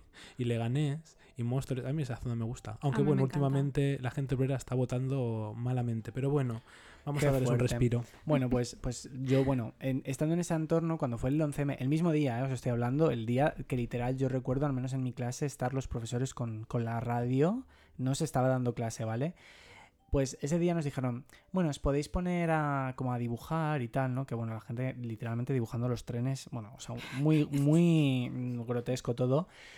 Y entonces, claro, eh, en ese momento es la mayoría de- del ambiente de, de esos niños y lo que el colegio un poco promulgaba, ¿no? Pues era el PP, ¿no? Y es, justo estaba Aznar en el gobierno, ¿no? Y el PP en ese momento la información que dio, que era falsa, nos mintieron a todos, es que había sido un atentado terrorista por parte de ETA. Entonces, literalmente, la gente empezó a pintar pancartas de no a ETA con la, con la gaviota del PP, los niños, ¿eh? Y nos sacaron y todo al patio a hacer como, ya ves tú. Pero un bueno, cántico. como un sí como si fuera una como si nos estuviéramos nosotros manifestando eh, en contra de, de algo que era una mentira Qué fuerte. ¿No? Me acabo de acordar de que nosotros hicimos. Sí, hicisteis algo parecido ¿Sí? no y es lo que te iba a decir o sea literalmente en el colegio nos hicieron a niños nos politizaron para además ir en contra de algo que era mentira, que no había sido así, y a favor de un partido político que nos había mentido a todos los españoles para tapar que esto había sido por culpa de habernos metido en una puta guerra, eh, que fue la guerra de Irak, el señor Aznar, por apoyar a Bush. Entonces, que vamos, que es lo de las modas, ¿no? Y, el, y dependiendo en el nicho, por supuesto, entiendo en el que estés, pues sí. date cuenta, o sea, te voy a contar lo que pasó cuando eso. O sea, date cuenta por lo que salió él a manifestar, bueno, a, reivindicar, ¿no? Con la pancarta de ETA tal. ¿Sabes que a nosotros nos salieron eh, con pancartas de no a la guerra? Claro. O sea, era, lo- eh, claro, yo soy de Leganés. Claro, no, no, pues por eso digo que lo entiendo perfectamente. O sea, yo después creo que por, por obviamente ya mi propia condición personal, en plan que obviamente pues no voy a votar un partido que me tira a la basura, eh, ¿no? Porque, A mí me gusta mucho lo tras, que me tiren con toda esta gente. bueno, Fíjate que, que a gusto vamos a estar en la basura. todo sí, todo no, este no, colectivo. la basura ahora mismo va a ser como el club más selecto de toda la ciudad, porque sí. fuera de la basura se va a quedar lo más La basura. Sí, exacto. Han metido lo Cartier en una bolsita y fuera se quedan todas las heces. Bueno, pues que tal cual. O sea, que la sociedad funciona así. Eh, después de, de Estrella vino otro invitado que fue una fantasía extrema, que fue Álvaro Tracatrá. Hostia. Uy, este tema, quería yo hablar. Eh, el, el tema, bueno, Álvaro ha vuelto hace nada, Sí. eh, hace una semana estuvo aquí, pero en esta primera visita hablamos de los límites del sexo, ¿no? Porque él es una persona muy experimentada. Ostras, yo recuerdo pie. ¿Qué? De ese capítulo recuerdo pie. El pie, ¿no? claro, es que... Que, em, em, los, claro, es que estas preguntas son un poco comprometidas. A mí Álvaro, a Álvaro Tracatra como que me provoca preguntar estas cosas, ¿no? Sí. Pero claro, Laura, ¿cuál es tu límite del sexo? A ver, no soy, tampoco soy una persona súper, ¿sabes? Eh, ¿Cómo decirlo? Mm, es que no, no es atrevida, ¿vale? Eh, ¿Cómo lo diría? Es como... ¿Tradicional o...? No, no soy, no, bueno, a lo mejor soy tradicional de repente y no lo sé, pero tampoco es, yo creo que sea una loquísima, ¿sabes? Sí. Entonces, pues no te puedo decir, todo depende, yo supongo que de las circunstancias en las que esté. Ahora ya tengo una pareja estable, entonces, eh, pues los límites que pongamos mi pareja y yo, pero no, so- o sea, yo por lo menos no soy como súper, ¿sabes? Soy tranquilita, tradicional. Claro, es que Quiero pensar, no lo hay, sé. hay varios raseros de medir, ¿no? Si literalmente el rasero de persona divertida es que te metan un pie por el culo, pues Claro. quizá, quizá somos tradicionales, por ejemplo. claro, depende de ¿no? donde esté de la También es algo que, supon- que supongo que, que pones tú los límites dependiendo de la confianza que tengas con la persona con la que estés y Dependiendo de de tus isus también. sí, desde luego, sí, sí, sí. Estoy de acuerdo, ¿eh? A Y de, de- de tus es que no, no sé cómo llamarlo, ideales. ¿no? Bueno, puede ser, sí. Bueno, a lo mejor las personas de Vox también son unas cerdas en la cama y se meten los pies por el culo, ¿no? Igual no les pega, pero igual sí. Yo lo que quería, o sea, claro, la perspectiva de todas estas cosas, yo claro, eh, el otro día iba pensando porque claro, ahora se me ha roto la batería del coche y me la están cambiando y estoy yendo a trabajar en, en tren y claro, yo iba con mi aplicación metido en el Twitter y claro, las cosas que salen en mi Twitter, yo digo, pero bueno, esto, y me fijaba en la- el chaval de al lado que le sean solo como cosas de fútbol, no sé qué, no sé cuál, y yo digo, o sea, mi realidad, ¿cómo es mi, cómo es mi Twitter? ¿Cómo es tu Twitter, por ejemplo, no? Bueno, yo, yo no tengo Twitter, pero Twitter? probablemente si lo tuviese sería eh, cómo coser, no sé qué, Sí, cómo pintar, no sé Más. cuál, cómo, porque es- al final es lo que yo consumo, ¿sabes? O sea, Pues mira, hace una semana hicieron un tren en el que tenían que poner superpuesta su cara. Los, estos fueron los gays, ¿eh? Los gays, los bisexuales. Hicieron como un tren de poner su cara y superpuesta su polla. En plan, que se viese así difuminada de fondo. Entonces yo decía, eso era tu esto- Twitter. sí, claro, pero esto en el, en el mundo heterosexual lo harán también. Bueno, a ver, yo creo que habrá círculos. Estoy flipando porque no entendía ese tren. O sea, yo veía las imágenes. Pero tú subiste también una foto y todo. Sí, cariño, yo subí mi foto y haciendo así.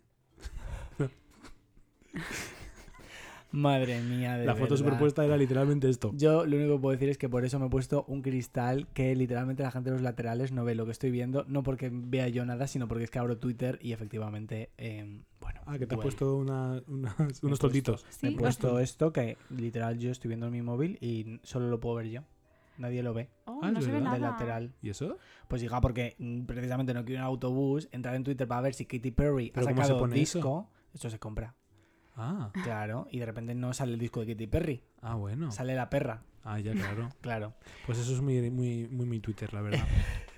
Pues eh, vamos a hacer, vamos a meter un poco el acelerón, pero bueno, habla, hemos, habla- habla- pasamos del sexo a hablar de los ex, que estuvo, estuvo muy interesante. Hablamos de que no solamente hay ex a nivel pareja, hay ex de muchos tipos en la Sí. vida, estuvo muy guay.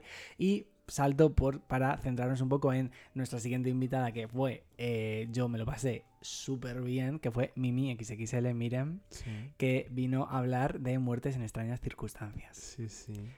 Fue lo más, no sé tú cómo, te, cómo lo viviste, pero... A mí son temas que me encantan, por supuesto. Y además cuando compartes conversación con gente que también le gusta esas cosas, Sí. porque tampoco es tan habitual, ¿eh?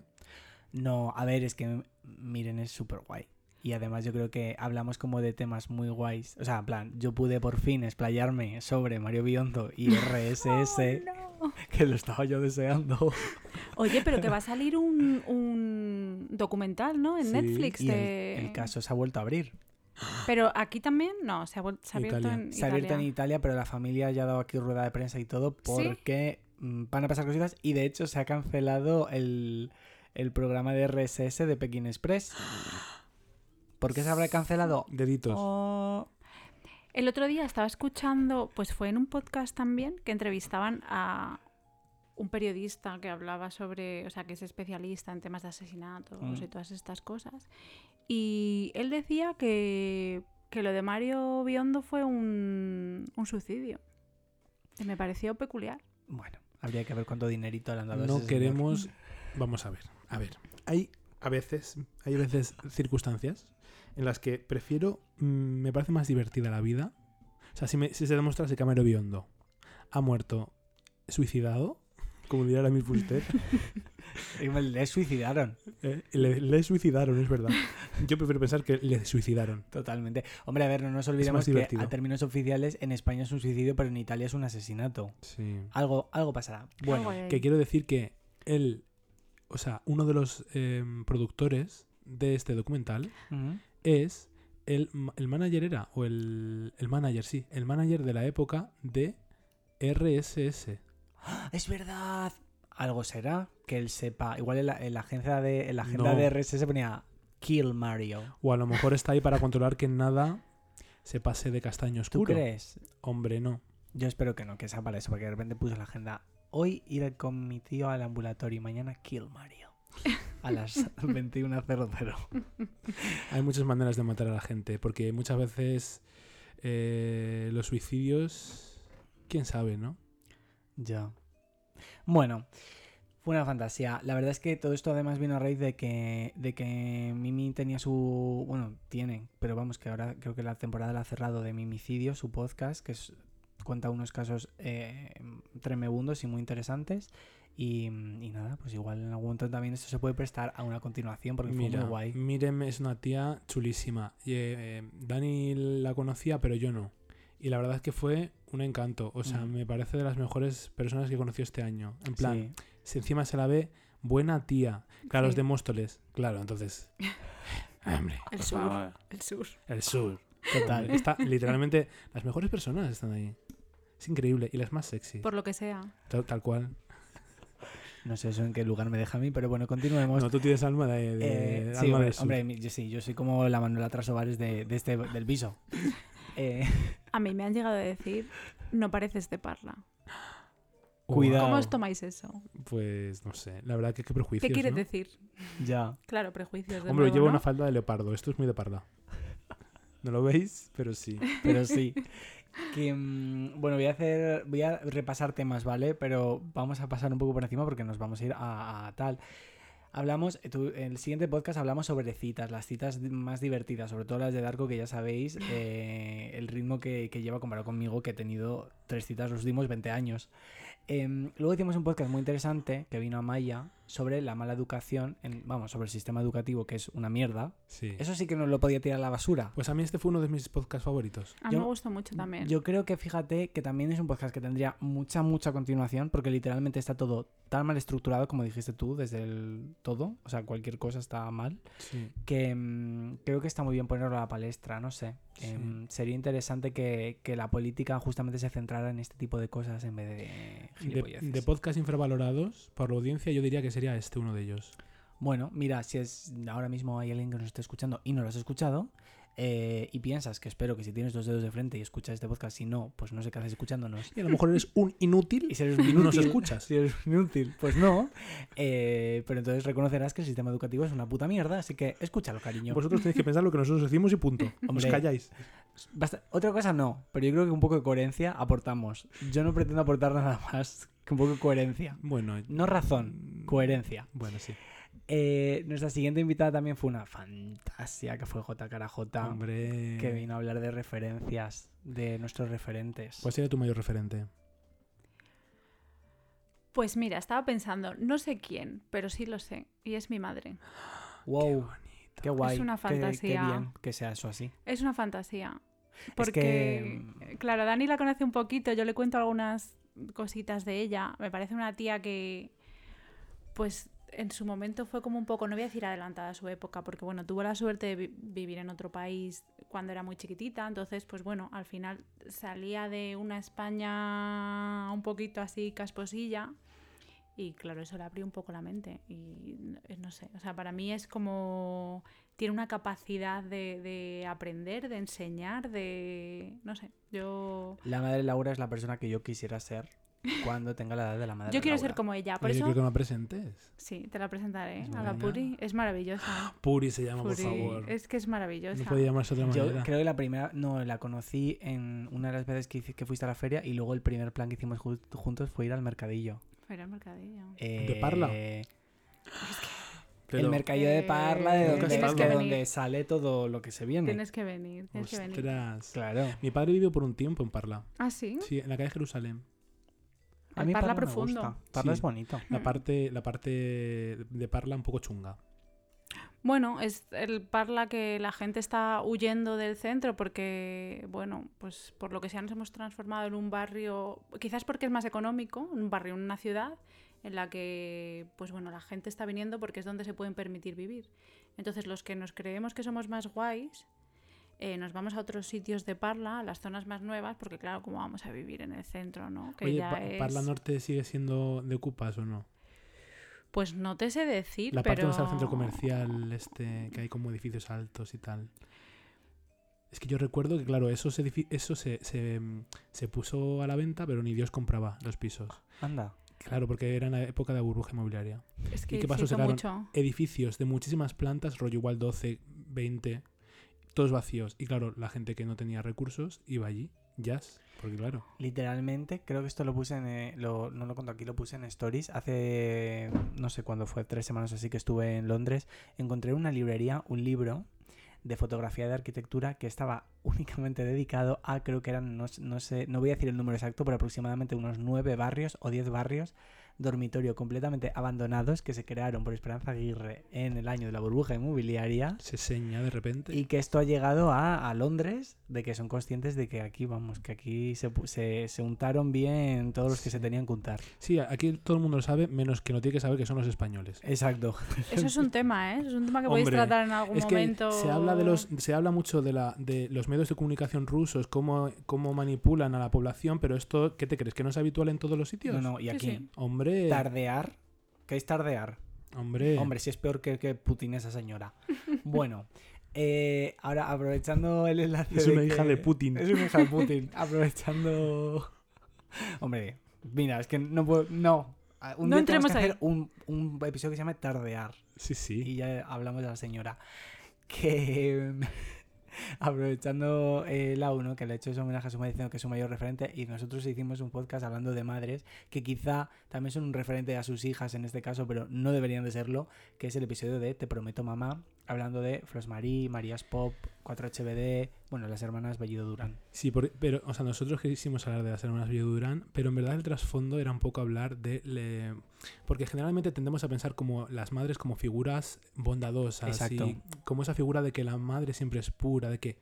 Y quiero romper con que la madre muchas veces no, no lo es. Y es una muy mala influencia. Y los vínculos que se generan, ¿no? Y me acuerdo que, que esa semana estábamos con la Flores Marie y con esos temas todo el rato, ¿no? Y le dije a Dani, venga, tenemos que hablar de esto. Y él, súper fan de las Flores Marie, dijimos, venga, pues metemos este mejunje y hablamos de todo a la vez. ¿Cuántas noches de investigación viendo las cuentas de, de cada empresa que tienen?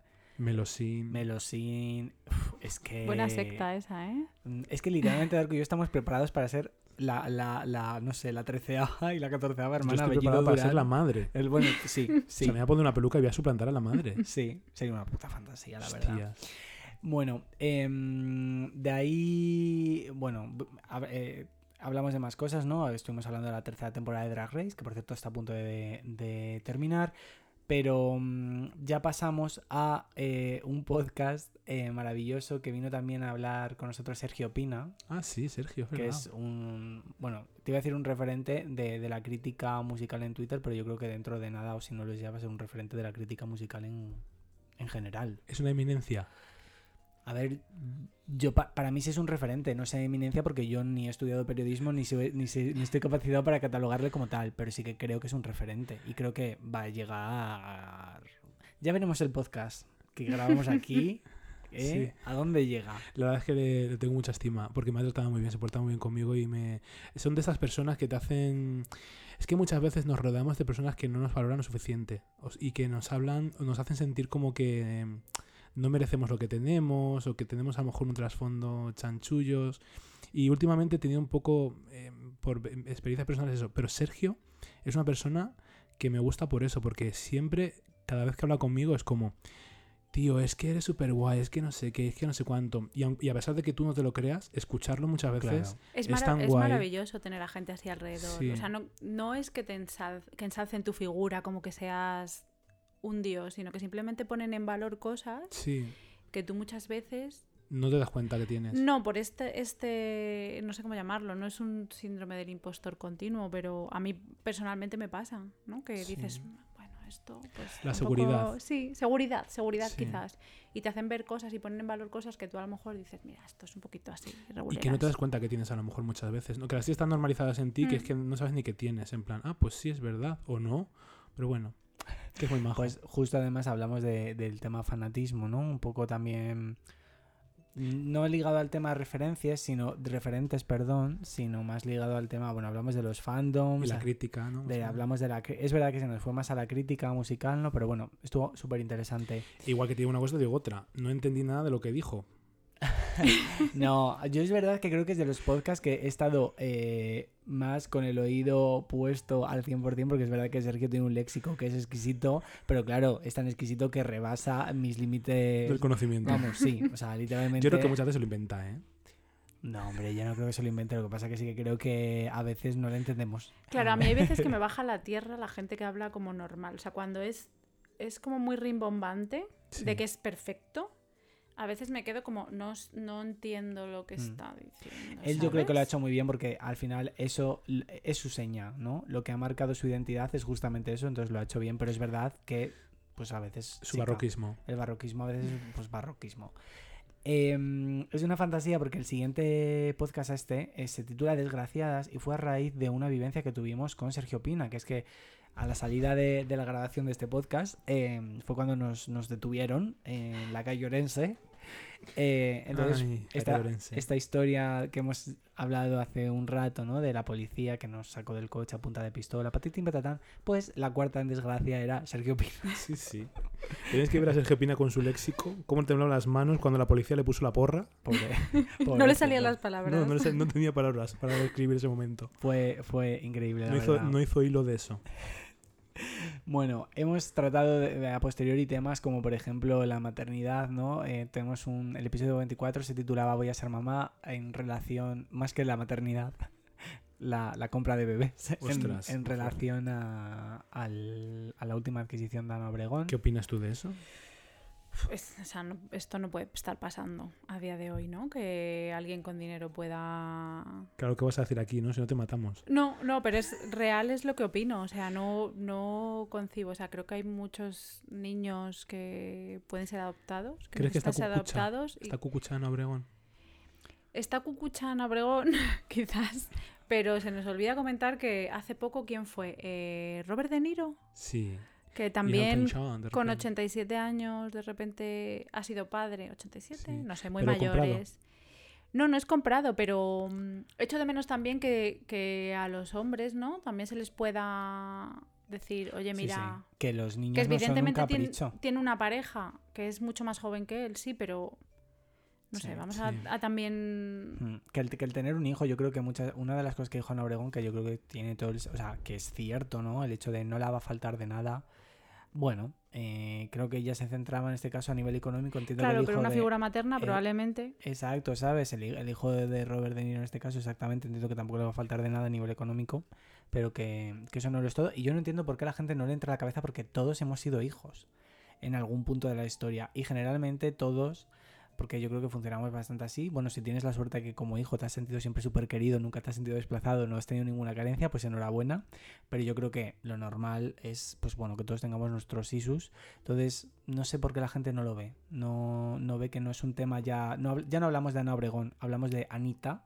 Y ya no hablamos de Robert De Niro, hablamos de cómo se llame el, el- el niño, o la niña o el niña. Bueno, a ver, tendréis que tener hijos que alguien me tiene que pagar la jubilación. Solo faltaría que llegue yo a mi edad y resulta que no tenga ni para la jubilación después de estar todavía trabajando. Eso tampoco puede ser. Venga, a tener hijos, eh, sea como sea ya. Por O sea, favor. Comprad, Hombre, comprad. comprad eh, compulsivamente. O sea, yo a mí ya me da igual. Yo lo que quiero es ir, poder jubilarme. Por favor. Bueno, pues hemos hablado después de, de- de este tema de muchas cosas. Hemos hablado de las influencers, hemos hablado del tema de las parejas abiertas, hemos hablado de las crisis en general. em, pero para cerrar, me gustaría mencionar a nuestros dos últimos invitados, que yo creo que han sido muy guay. Sobre todo este que voy a decir ahora, que fue un, un podcast y un invitado súper especial, que fue Adolfo Pablos Hombre. que vino a, a hablar de, de las personas con discapacidad y en concreto de su, el libro que acaba de publicar que es Las voces silenciadas. A mí me flipó, o sea, creo que aprendí mucho, creo que aprendí poco en comparación lo que él yo creo que nos puede enseñar, porque creo que la vivencia que tiene Adolfo y que ha plasmado en este libro parte es increíble y mm, no sé, me pareció como muy interesar- interesante y necesario. Ne- Eso iba a decir yo, necesario. O sea, es necesario que alguien nos instruya un poco en esto, ¿no? En, en quitarnos de la cabeza todo esto que nos, está- nos han estado contando toda la vida, ¿no? De, pues eso, gente que no es válida. Porque... Sí, porque no encajan en el sis- porque no según el sistema, claro. sí. Claro, porque es que el tema de discapacidad no es un tema de, de que mm, ellos no sean válidos. Es un tema de que la sociedad no contempla a esas personas. Por lo tanto, no les hacemos nosotros Sí, sí, sí. válidos. ¿no? Mm. Entonces, claro, cuando las cosas son para personas que ven y para personas que pues tienen de según qué maneras, ¿no? Pues claro, todo lo demás La verdad es que me, me- me gustó mucho porque es que al final em, la gente piensa que todo eso nos es ajeno a pesar de que no tengamos en nuestro entorno. Eso ¿no? es, sí. Pero yo creo que aprendes mucho a pesar de no vivirlo y de no tener ningún tipo de discapacidad, ¿vale? O sea, es una cuestión de saber y conocerte a ti y Mm. cómo, con- y cómo funcionas tú. Y luego, claro, cómo te comportas con el resto. Pero yo creo que es fundamental conocer esto para saber y tener conciencia de cómo está la sociedad de mal. Es que yo creo, una de las cosas que, mm, recuerdo, creo que se comentó en el podcast, pero que al menos yo iba pensando todo el rato, ¿no? Es cómo somos de ciegos, ¿no? En general la sociedad, para cuando, por ejemplo, hablamos de, de es- de este tema, ¿no? De personas con, la discapacidad que sea, ¿no? Y, cómo como sociedad no intentamos adaptarnos para que su vida sea más fácil, cómo somos de ciegos de pensar que nosotros nunca vamos a estar en esa posición, cuando literalmente, pues, quiero decir, ¿no? Puedes tener una movilidad perfecta y mañana no, podemos tener un accidente, podemos tener cualquier tipo de cosa que, que- que es súper normal que te pase, ¿no? Y sin embargo vivimos ciegos a todo esto, ajenos, pensamos que nunca nos va a tocar, nunca vamos a necesitar una rampa, nunca vamos a necesitar un que un seguro médico nos cubra. Entonces, me parece como muy, no sé, muy... Creo que es aplicable a muchos campos en realidad. O sea, que, que nos pasa que es- preferimos vivir en nuestra comodidad y ser ajenos a todo, porque nos pasa con la situación económica. En este caso estamos hablando pues probablemente de temas de salud. Entonces es como que preferimos pensar que nunca nos va a pasar eso, en, Mm. en muchos aspectos. Entonces es un poco egoísmo, ¿no? Es, es yo primero, yo estoy bien, pues Yo creo que es, por ejemplo, algo como lo que ha pasado ahora, que yo me alegro. No por toda la gente, pero pues sí por la gente que haya votado, en este caso, por ejemplo, Ayuso, ¿no? Pero es lo que ha pasado con Ayuso, ¿no? Que la gente la ha votado y de repente se han quitado las ayudas de transporte. Jodeos, los que la habéis votado. Se han quitado las ayudas de Lo los- bueno de todo esto es que nos jodemos todos. Nos jodemos todos, ya, pero yo este, este jodeo se lo dedico a Ya. los que la han votado, ¿no? Las ayudas a los comedores, jodeos, las plazas de las, de las tal, jodeos todos. No, porque al final, claro, no, a mí no me va a tocar, porque yo soy rica, porque claro, yo... a ti te va a tocar una tal. ayuda para que puedas contratar Bueno, Lo, peor, lo peor de todo es, como yo dije, es gente que estaba cogiendo las ayudas de Perro Sánchez sí. eh, esa misma semana y con una mano con la mano izquierda cogía las ayudas y con la derecha votaba a la Sí. derecha. Sí. Coño, si no te gustan no cojas las ayudas. No dices tú, pues venga, deja, devuelve todas las ayuditas. Los chaquetitas. Sí, es que el mundo está lleno de chaquetitas en plan en general. En plan. A lo mejor estamos volviendo a la palabra egoísmo sin... No, cariño, yo creo que nunca, nunca la hemos abandonado. O sea, O sea, es se- mirar se el, transforma. mirarte el ombligo. todo ¿Sabes lo el que pasa? Que yo creo que había una época en la que em, se han tratado de disimular. Yo creo que se trata de disimular, porque Mm. claro, ahora to- todo Mm. se ve en las redes sociales, todo el mundo que queremos quedar bien. Pero nunca se ha ido, siempre la tenemos ahí. Y la prueba está, que está, la sociedad se llena de narcisistas. Tal cual. Pues bueno, vamos a poner el broche de oro, aunque este es el último episodio de la segunda temporada, el penúltimo episodio a nivel de forma oficial con invitado también de éxito que regresó otra vez al podcast, que fue Álvaro Tracatra. En este caso em, titulamos al episodio Religión y Sexo realmente por, por porque bueno, de, de uno de sus vídeos famosísimos de TikTok, Sí. eh, todo esto desencadenó una trifulca con los abogados cristianos. Tampoco hablamos mucho de ello, ¿no? Porque no, se podía. no se puede andar mucho. no se podía ahondar. Pero bueno, mucho ánimo, Álvaro, ¿no? Desde aquí, en plan. que vaya todo Le bien. quería traer, porque claro, como ha sido luego una tras otra, una digo, Dani, tenemos que traer a otra vez a la otra atrás porque le han pasado 500 cosas. En plan, necesito. Porque además es que Álvaro te lo cuenta y te quedas como. Es que Álvaro, yo creo que tiene que ser un más, ¿no? Eh, de cara a futuras temporadas, que yo creo, igual no, igual. Bueno, dijo una cosa en este último podcast que, mm, que me, me llamó mucho la atención porque literalmente han pasado desde que vino cinco meses, no han Sí. pasado más, ¿no? Y me gustó también ver cómo había cambiado un poco su forma de ver, ¿no? Y decía que a lo mejor ya no se veía tanto en relaciones esporádicas. Bueno, a ver, esto Bueno. lo dijo aquí sentado. Bueno, yo no, me- yo no digo. Bueno, yo no contan- voy a- contando cositas Claro, luego. yo no digo lo que pase fuera, Bueno, pero, pero sí me gustó que, que, ¿no? Como Sí, sí, bueno, a mí me dijo aquí lo que quiso decir, hizo su show. Pero a mí el día 30 me ha invitado a su piso a una fiesta de Singer, de Super Singer. De, super, de Max lo Singer. cual, Tienes que ir como. Alaska con un disfraz de hada. Exacto, un disfraz de hada. Iré con un disfraz de hada y a ver qué me encuentro ahí. Ya te contaré a ver si ha cambiado o no. Bueno, maravilloso. No sé, bueno, me gustó, no, no porque piense que, que tuviera que cambiar ni mucho menos, sino por el hecho de, bueno, que es increíble también que las personas, o sea, un ejemplo, ¿no? De una persona que se ha sentado aquí, que ha pasado el tiempo y que las personas pues cambiamos y Sí, evolucionamos. mira a Luisa Garrido. Sí, bueno. La sí. podemos traer. Sí, ¿por qué no? La verdad que sí. ¿No? ¿Te cre- ¿Crees? ¿Te gustaría?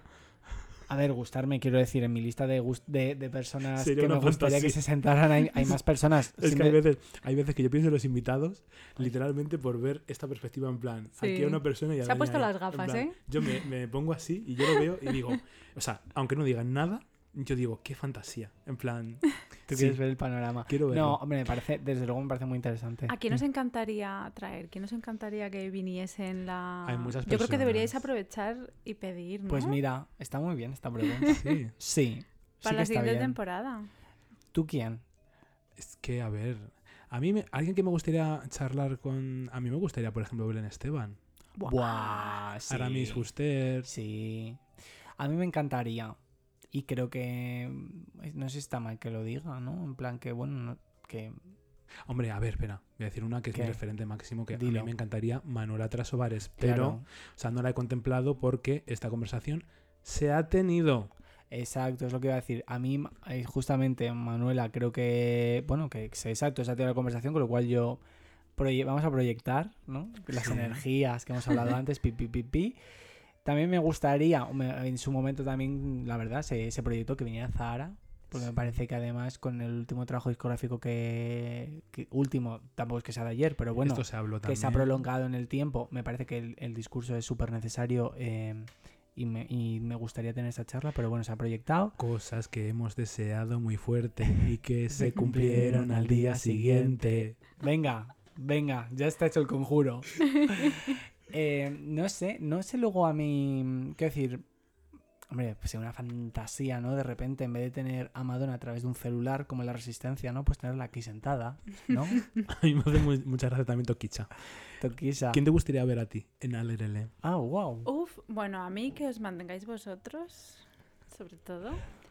Que no Eh, muramos. no lo sé, porque una de las cosas que me gusta es un poco el que descubro también a gente nueva, ¿sabes? Porque a lo mejor eh, yo no sigo la misma gente o... ¿Hay alguien que a ti te guste en especial, ya no a nivel de me gusta como, pues imagínate, alguien que haga música, no porque te guste su música, sino porque te gusta el discurso que a lo mejor pueda tener, que creas que tenga una charla que pueda ser guay?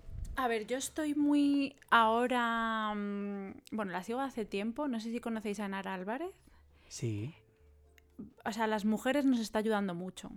O sea, su discurso nos está ayudando mucho. Entonces, pues creo que sería... Qué guay. Bueno, Nares que es súper top. En plan, ya está en otra liga, yo creo, pero sería una sí, fantasía. sería maravilloso, la verdad. Me parece ella maravillosa. Una de las cosas que, que no estoy muy satisfecho de, de es que hemos traído muy pocas mujeres. Me gustaría para la siguiente temporada vamos a pensar en más mujeres. Bueno, yo quiero decir a nuestro favor en ese sentido que hemos, conecta hemos intentado contactar con Sí. muchas mujeres. Lo que pasa es que también es muy difícil. Eh, también nosotros aquí estamos ahora por Las agendas. estamos exacto proyectando nombres y luego al final hay muchas personas que obviamente tienen una agenda y también que a lo mejor no viven, por ejemplo, en Madrid, que es donde nosotros estamos ahora mismo. Entonces, bueno, ojalá, exacto, todo gire, todo gire eh, a nuestro favor en este caso. Seguro y, que sí. Y pueda venir. La conexión. Vamos a presentar a Víctor, ¿no? Sí, eh, aquí ahora mismo, por última vez a nivel de sección, Ah, vale, qué susto. Que no se asuste nadie, por favor, ¿eh? A ver qué han querido que está- eh, hemos recibido comentarios de que se piensan que vamos a matar a Víctor. No, no, no, no, de mi maridito yo lo quiero mucho, pero por última vez en su sección de actualidad, Vale. ¿no? Porque Sí. no queremos ya más actualidad, estamos hasta el coño de la actualidad. Es- además es muy, muy triste. Que entre, La China. por una vez iba a decir su nombre. No, hombre, yo creo que se merece no, Víctor. que entre Víctor. El gran Víctor Serrano. El gran Víctor Serrano. Un aplauso. ¿Qué me estás contando? Y ya está aquí la máxima autoridad. El gran Víctor Víctor, Serrano. A.K.A. la China. La China. Gracias.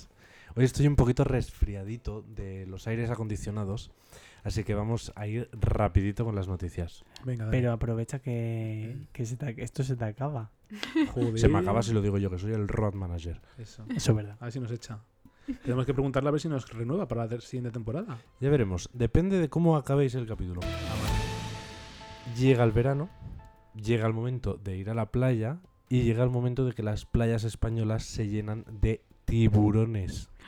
O sea, en Orihuela el otro día se pegaron un susto con un tiburón que, que, que- que se cagaron las bragas.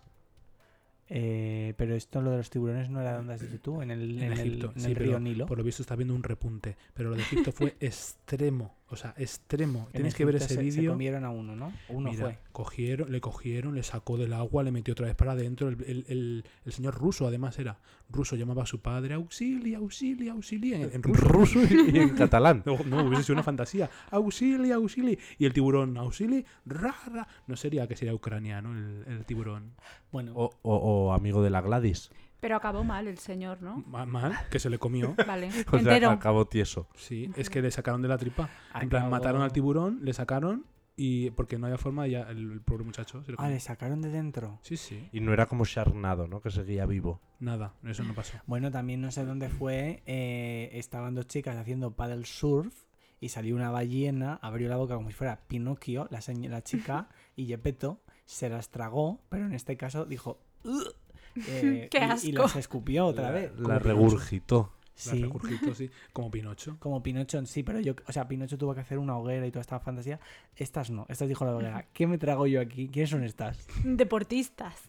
Claro, real fooders, no. Normal. Bueno, vamos a la siguiente noticia, una siguiente muy made in Spain. Y un trabajador del ayuntamiento de Calpe ocupa el chalet de su vecino, aprovechando de que el vecino es suizo y está en Suiza, le hace reformas y le dice que le tiene que pagar 40.000 euros por las reformas que le ha hecho en su casa ocupada. Pero ¿Qué, harí- qué haríais si os encontráis con, en esta situación? Mi casa reformada.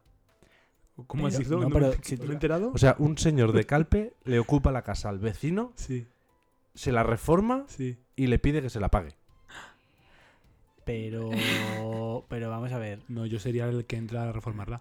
Hemos, pero hemos pasado de, de lo típico de que te contratas a alguien porque tengo una reforma y de repente dices, pero Manolo, si no quería el, el salón así, ¿no? Y dicen, ya, bueno, pero tal. Y te cuelan mil euritos a que directamente te ocupan la casa y te la dejan como si fuera la casa de la duquesa de Alba. Hombre, pero no que te diga, prefiero que me la reformen a que ocupen mi casa, me la dejen hecho un Cristo y se vayan. Pero es que luego igual te tienes que ir tú de ocupa porque no le puedes pagar la Ostras, reforma. claro, Pues le echo a hostias y se acabó la historia. Digo, tú para afuera y, y te doy una torta que te dejo.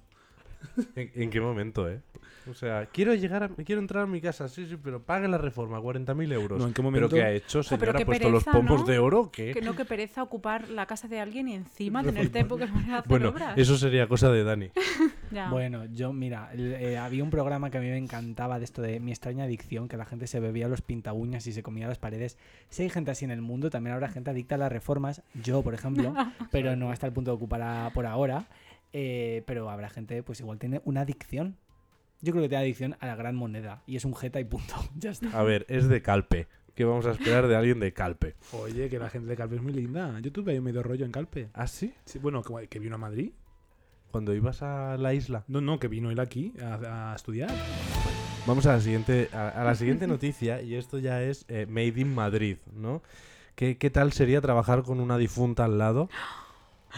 ¿Sabéis de, verdad. ¿Sabéis de qué noticia hablo, no? Sí. No.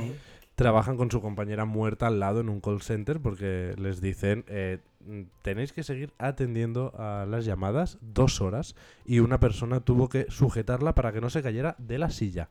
Que ahí trabajó, miren, Mimi XXL. ¿En Ese era su trabajo, sí, sí, sí, sí. Eh, Trabajar muerta. No, no, no. Se fue a tiempo. traba- trabajó en esa empresa y, Y ella fue- hizo hasta un vídeo antes de que esto pasara, obviamente, denunciando todo esto. Y dejó el trabajo aludiendo que se había cagado encima. Sí, es verdad. Eso quiere decir que a lo mejor donde tú y yo trabajamos, mañana también igual se muere alguien y son noticias. Bueno, que yo también viví una Ostras. persona que casi se muere en aquel trabajo Es que yo estaba pensando en y nadie la quería atender. ¿Y no os cagasteis encima? No, bueno, yo directamente me echaron, ¿no? Por ser una persona coherente. Mira, eh, Yo también os digo que en mi trabajo hay más de un muerto, ¿eh? Sí, que ¿no? podría empezar a trabajar algún día también. Ah, Sí, sí, esto es muy habitual también, ¿eh? Pero te digo una cosa. Esto habla muchísimo del punto de sumisión que tienen los trabajadores. Sí. A mí me va a decir una, una tipeja que me ponga a trabajar al lado de un cadáver. Digo, mira, señora, póngase usted siquiera a comer las aletas, que yo me piro de aquí. ¿Queréis que os, os cuento, puedo contar una fantasía? Con el calor que está haciendo en Madrid, ¿cómo leería la señora muerta? Madre mía. Pobre- Pues a sí, ver si pero- nos va a escuchar algún familiar.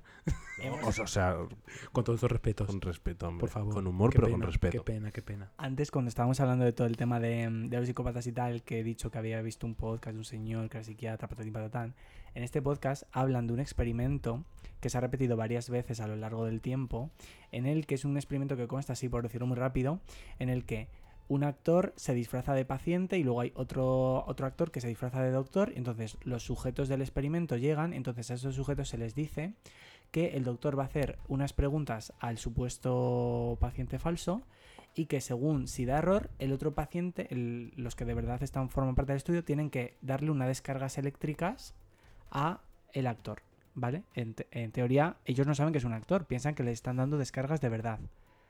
Solamente el 8%, el 8%, y es un experimento que se ha repetido un montón de veces, se niegan a electrocutar a esta persona. El resto, que estamos hablando de un 92%, llegan a electrocutarla hasta la muerte. Quiere decir, Hasta la muerte. ¿En Sí. ante una figura de poder, el 92% de la población es capaz de hacer cualquier cosa. Solo un 8% eh, diría que no. ¿Y vosotros? ¿Los trucarías o no? ¿Los trucarías? Frito vivo. Frito, ¿no? Yo también. Pues yo fíjate que últimamente estoy como tan asqueado que igual no, ¿eh? Pero estoy últimamente pienso, es que si me maten, que me maten a mí. Esto está el coño. Ya no es por no matar al otro, ¿eh? Te lo digo verdad. Es porque no quiero hacer caso a nadie. Esto está el Sí. coño ya. Ah, que me piden a mí. Ah, espera, espera. O sea, le pedían. Un jefe le pide que electrocute a otro. Claro, exacto. Pues un 92... de- Tú imagínate que tu jefe te dice... Ah, no, yo no. Claro. Yo, yo los, Claro. trucaría, los trucutaría porque querría yo los trucutar a una figura de poder. No, no, no. Es como si mañana viene tu jefe y te dice, "Lo- la policía. Ah, no, Estamos no. hablando de la policía, ¿no? No. Si nos centramos en la policía, si, imagínate, ¿eh? Con lo que pasa en Estados Unidos, ¿no? Policías que pegan tiros, por ejemplo, a gente. Pues estamos hablando que solo un 8% de todos los policías, según este estudio, se negarían a pegarle un tiro. Hombre, también te digo. Es que estamos llenos de psicópatas. Sí, también te digo que es- depende de la persona que esté en la silla siendo electrocutada. No, pero sin saber, sin saber quién es, que imagino que en el experimento no, Claro, sab- no. no sabrán. A un saber civil es. darko. Te estoy diciendo que yo de repente... Hombre, imagínate si el civil es Ana Obregón, si el civil es Ayuso. No, imagínate que yo, imagínate que yo fuera tu, tu esta de poder. Sí. Que, well, ni de coña, pero bueno, imagínate. Uy, que Entonces, no. imagínate que pasa alguien por la calle y, le- y te digo, mátale, mátale, Juan, mátale. Y tú vas y porque yo te lo he dicho, le matas. Hombre, depende. Igual sí me atrevería. Depende cuánta pasión pongas. Bueno, la gente tiene muy poca personalidad, ¿no? Y muy poco, muy poco poder de, de decisión. Vamos a la última noticia. ¿Querías decir algo? No. ¿No? Está diciendo que pena la última. Es la se, qued- se última. qued- se quedó muerta la. Es la- Es la última, última. se, Es la- murió, la se, última, se murió la invitada y siguieron haciendo el podcast. la última, última, y es Está haciendo un experimento. Y, y esta última noticia es de, de última hora. Eh, estamos grabando el podcast eh, martes, eh, se puede decir, ¿no? Martes 20, son las 22.49. Mañana nos ingresan, si Dios quiere, la extra. Yo ya, le- yo ya le he cobrado. Tengo gran moneda. Hostia. Eh, el Titanic se puede visitar. Puedes por 250 mil dólares por persona meterte en un submarino con creo que cinco personas más. Ir a dar una vuelta. Un youtuber muy famoso lo hizo, el eh, Alex por el mundo, creo que. O Alex- Alan. Alex Gibaja. Ale- Alex Gibaja por el inframundo lo hizo. ¿Y qué ha pasado? Eh, desde el domingo ha desaparecido el submarino. Estamos a martes, han pasado cuántas horas? ¿72? ¿48? 48 horas, ¿no? Más o menos. Sí. Y tiene de autonomía creo que 96 horas de oxígeno, creo. les queda. Así que nada, a día de hoy... O sea, le han perdido hora- la pista Exacto. del radar. Eh, quiero decir una cosa, ¿eh? Va por satélite del Elon Musk. Uy, No Elon. nos vamos a fiar mucho ya del satélite del Elon Musk. Teniendo en cuenta, quiero decir, que yo vi ese vídeo porque yo dije, ah, qué fantasía ver el Titanic. Aunque en realidad la, la ventana por la que ves el Titanic es como este vaso que estoy mostrando. Si nos estáis Están ahí haciendo YouTube, cola, ¿no? Para... 250.000 euros. Un vaso de Ikea. Em, teniendo en cuenta eso, es decir, que el submarino se cierra solamente por fuera. Desde dentro no se puede abrir. Con lo cual ya vamos mal. Y siguiente, la profundidad a la que está el Titanic, literalmente, eh, vamos, eso no lo ha visto ni Satán en sus mejores tiempos. O sea, eso está profundo que vamos, que yo creo que no vuelven. Lo siento mucho. ¿Y cuántas personas eran? Eh, Cinco. Sí, creo que cinco personas. Ha, ha habido un, un señor que ha dicho de última hora, hace, hace eh, minutos, que creen que se han quedado atrapados entre los restos de- del Titanic. Han mandado como unas sondas con unas boyas que eh, emiten como ultrasonidos hacia abajo para ver si lo localizan. Creo que no hay aviones de Canadá, de Estados Unidos y de no sé qué em, eh, peinando la zona. Creo que han recorrido como mil y pico kilómetros ya. No se atreven a mandar otro submarino, ¿no? Por lo que sea.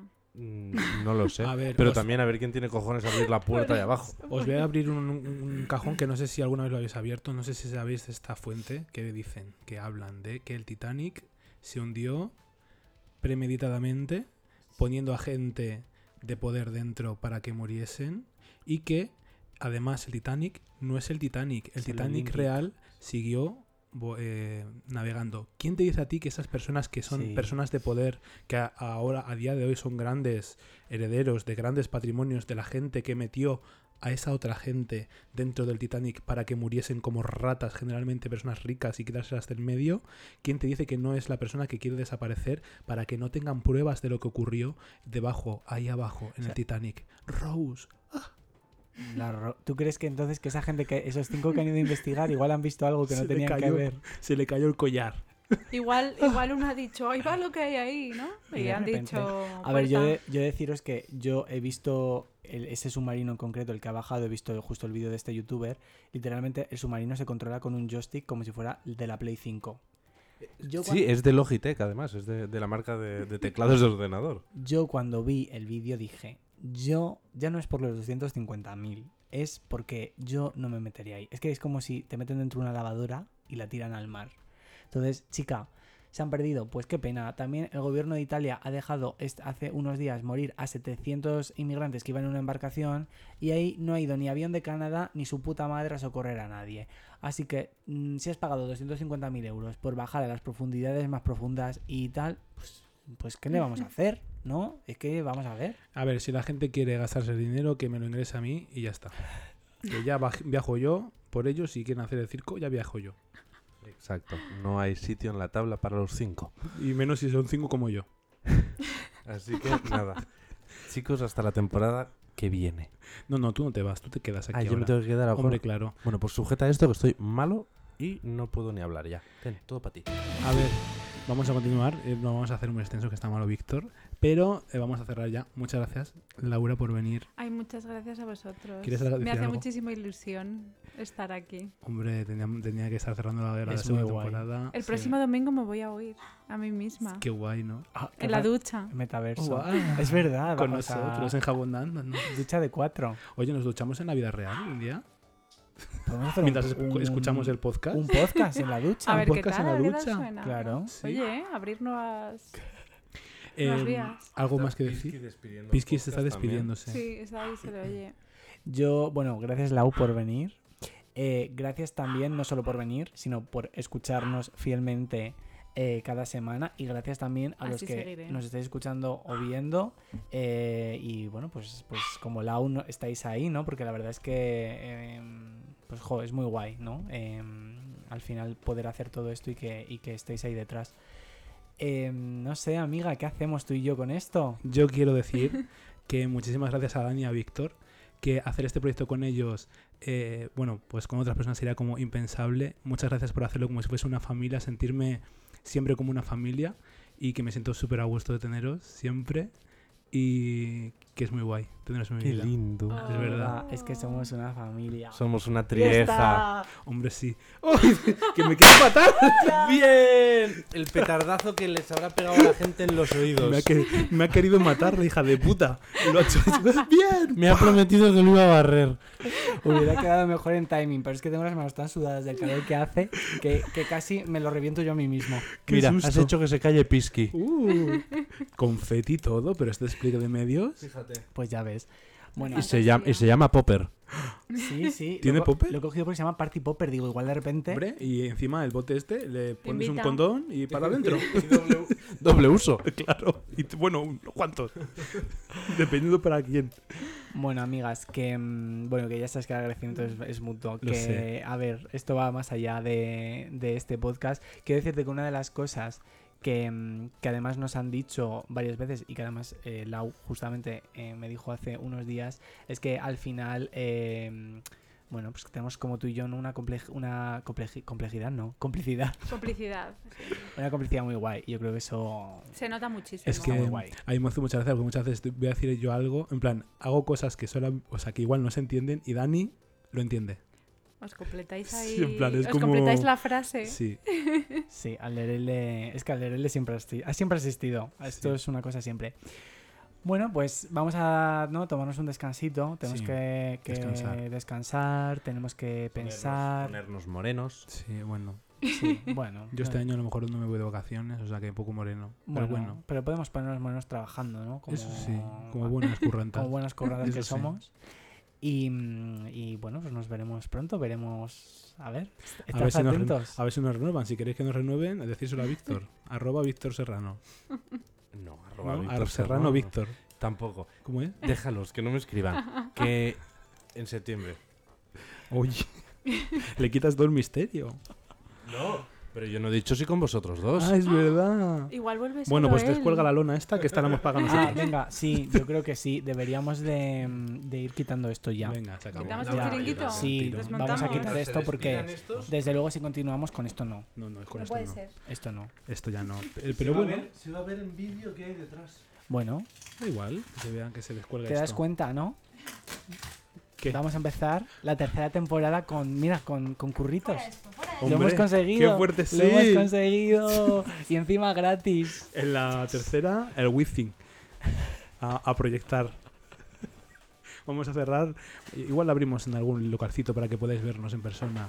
Ah, Mira, eso sí que podéis, ¿no? De repente, Sí. si os interesa, un, un mensaje, una cosa. Venga, una cosita. ¿Estaréis dispuesto a pagar una entrada por vernos? Sí, lo sé yo. Estaríamos, estaríamos. Os escupo si queréis también, ¿eh? Todo en el mismo precio, ¿qué más queréis? Bueno, amiga, cerramos, ¿no? Chiringuito. Cerramos. Hala, adeu. Chao.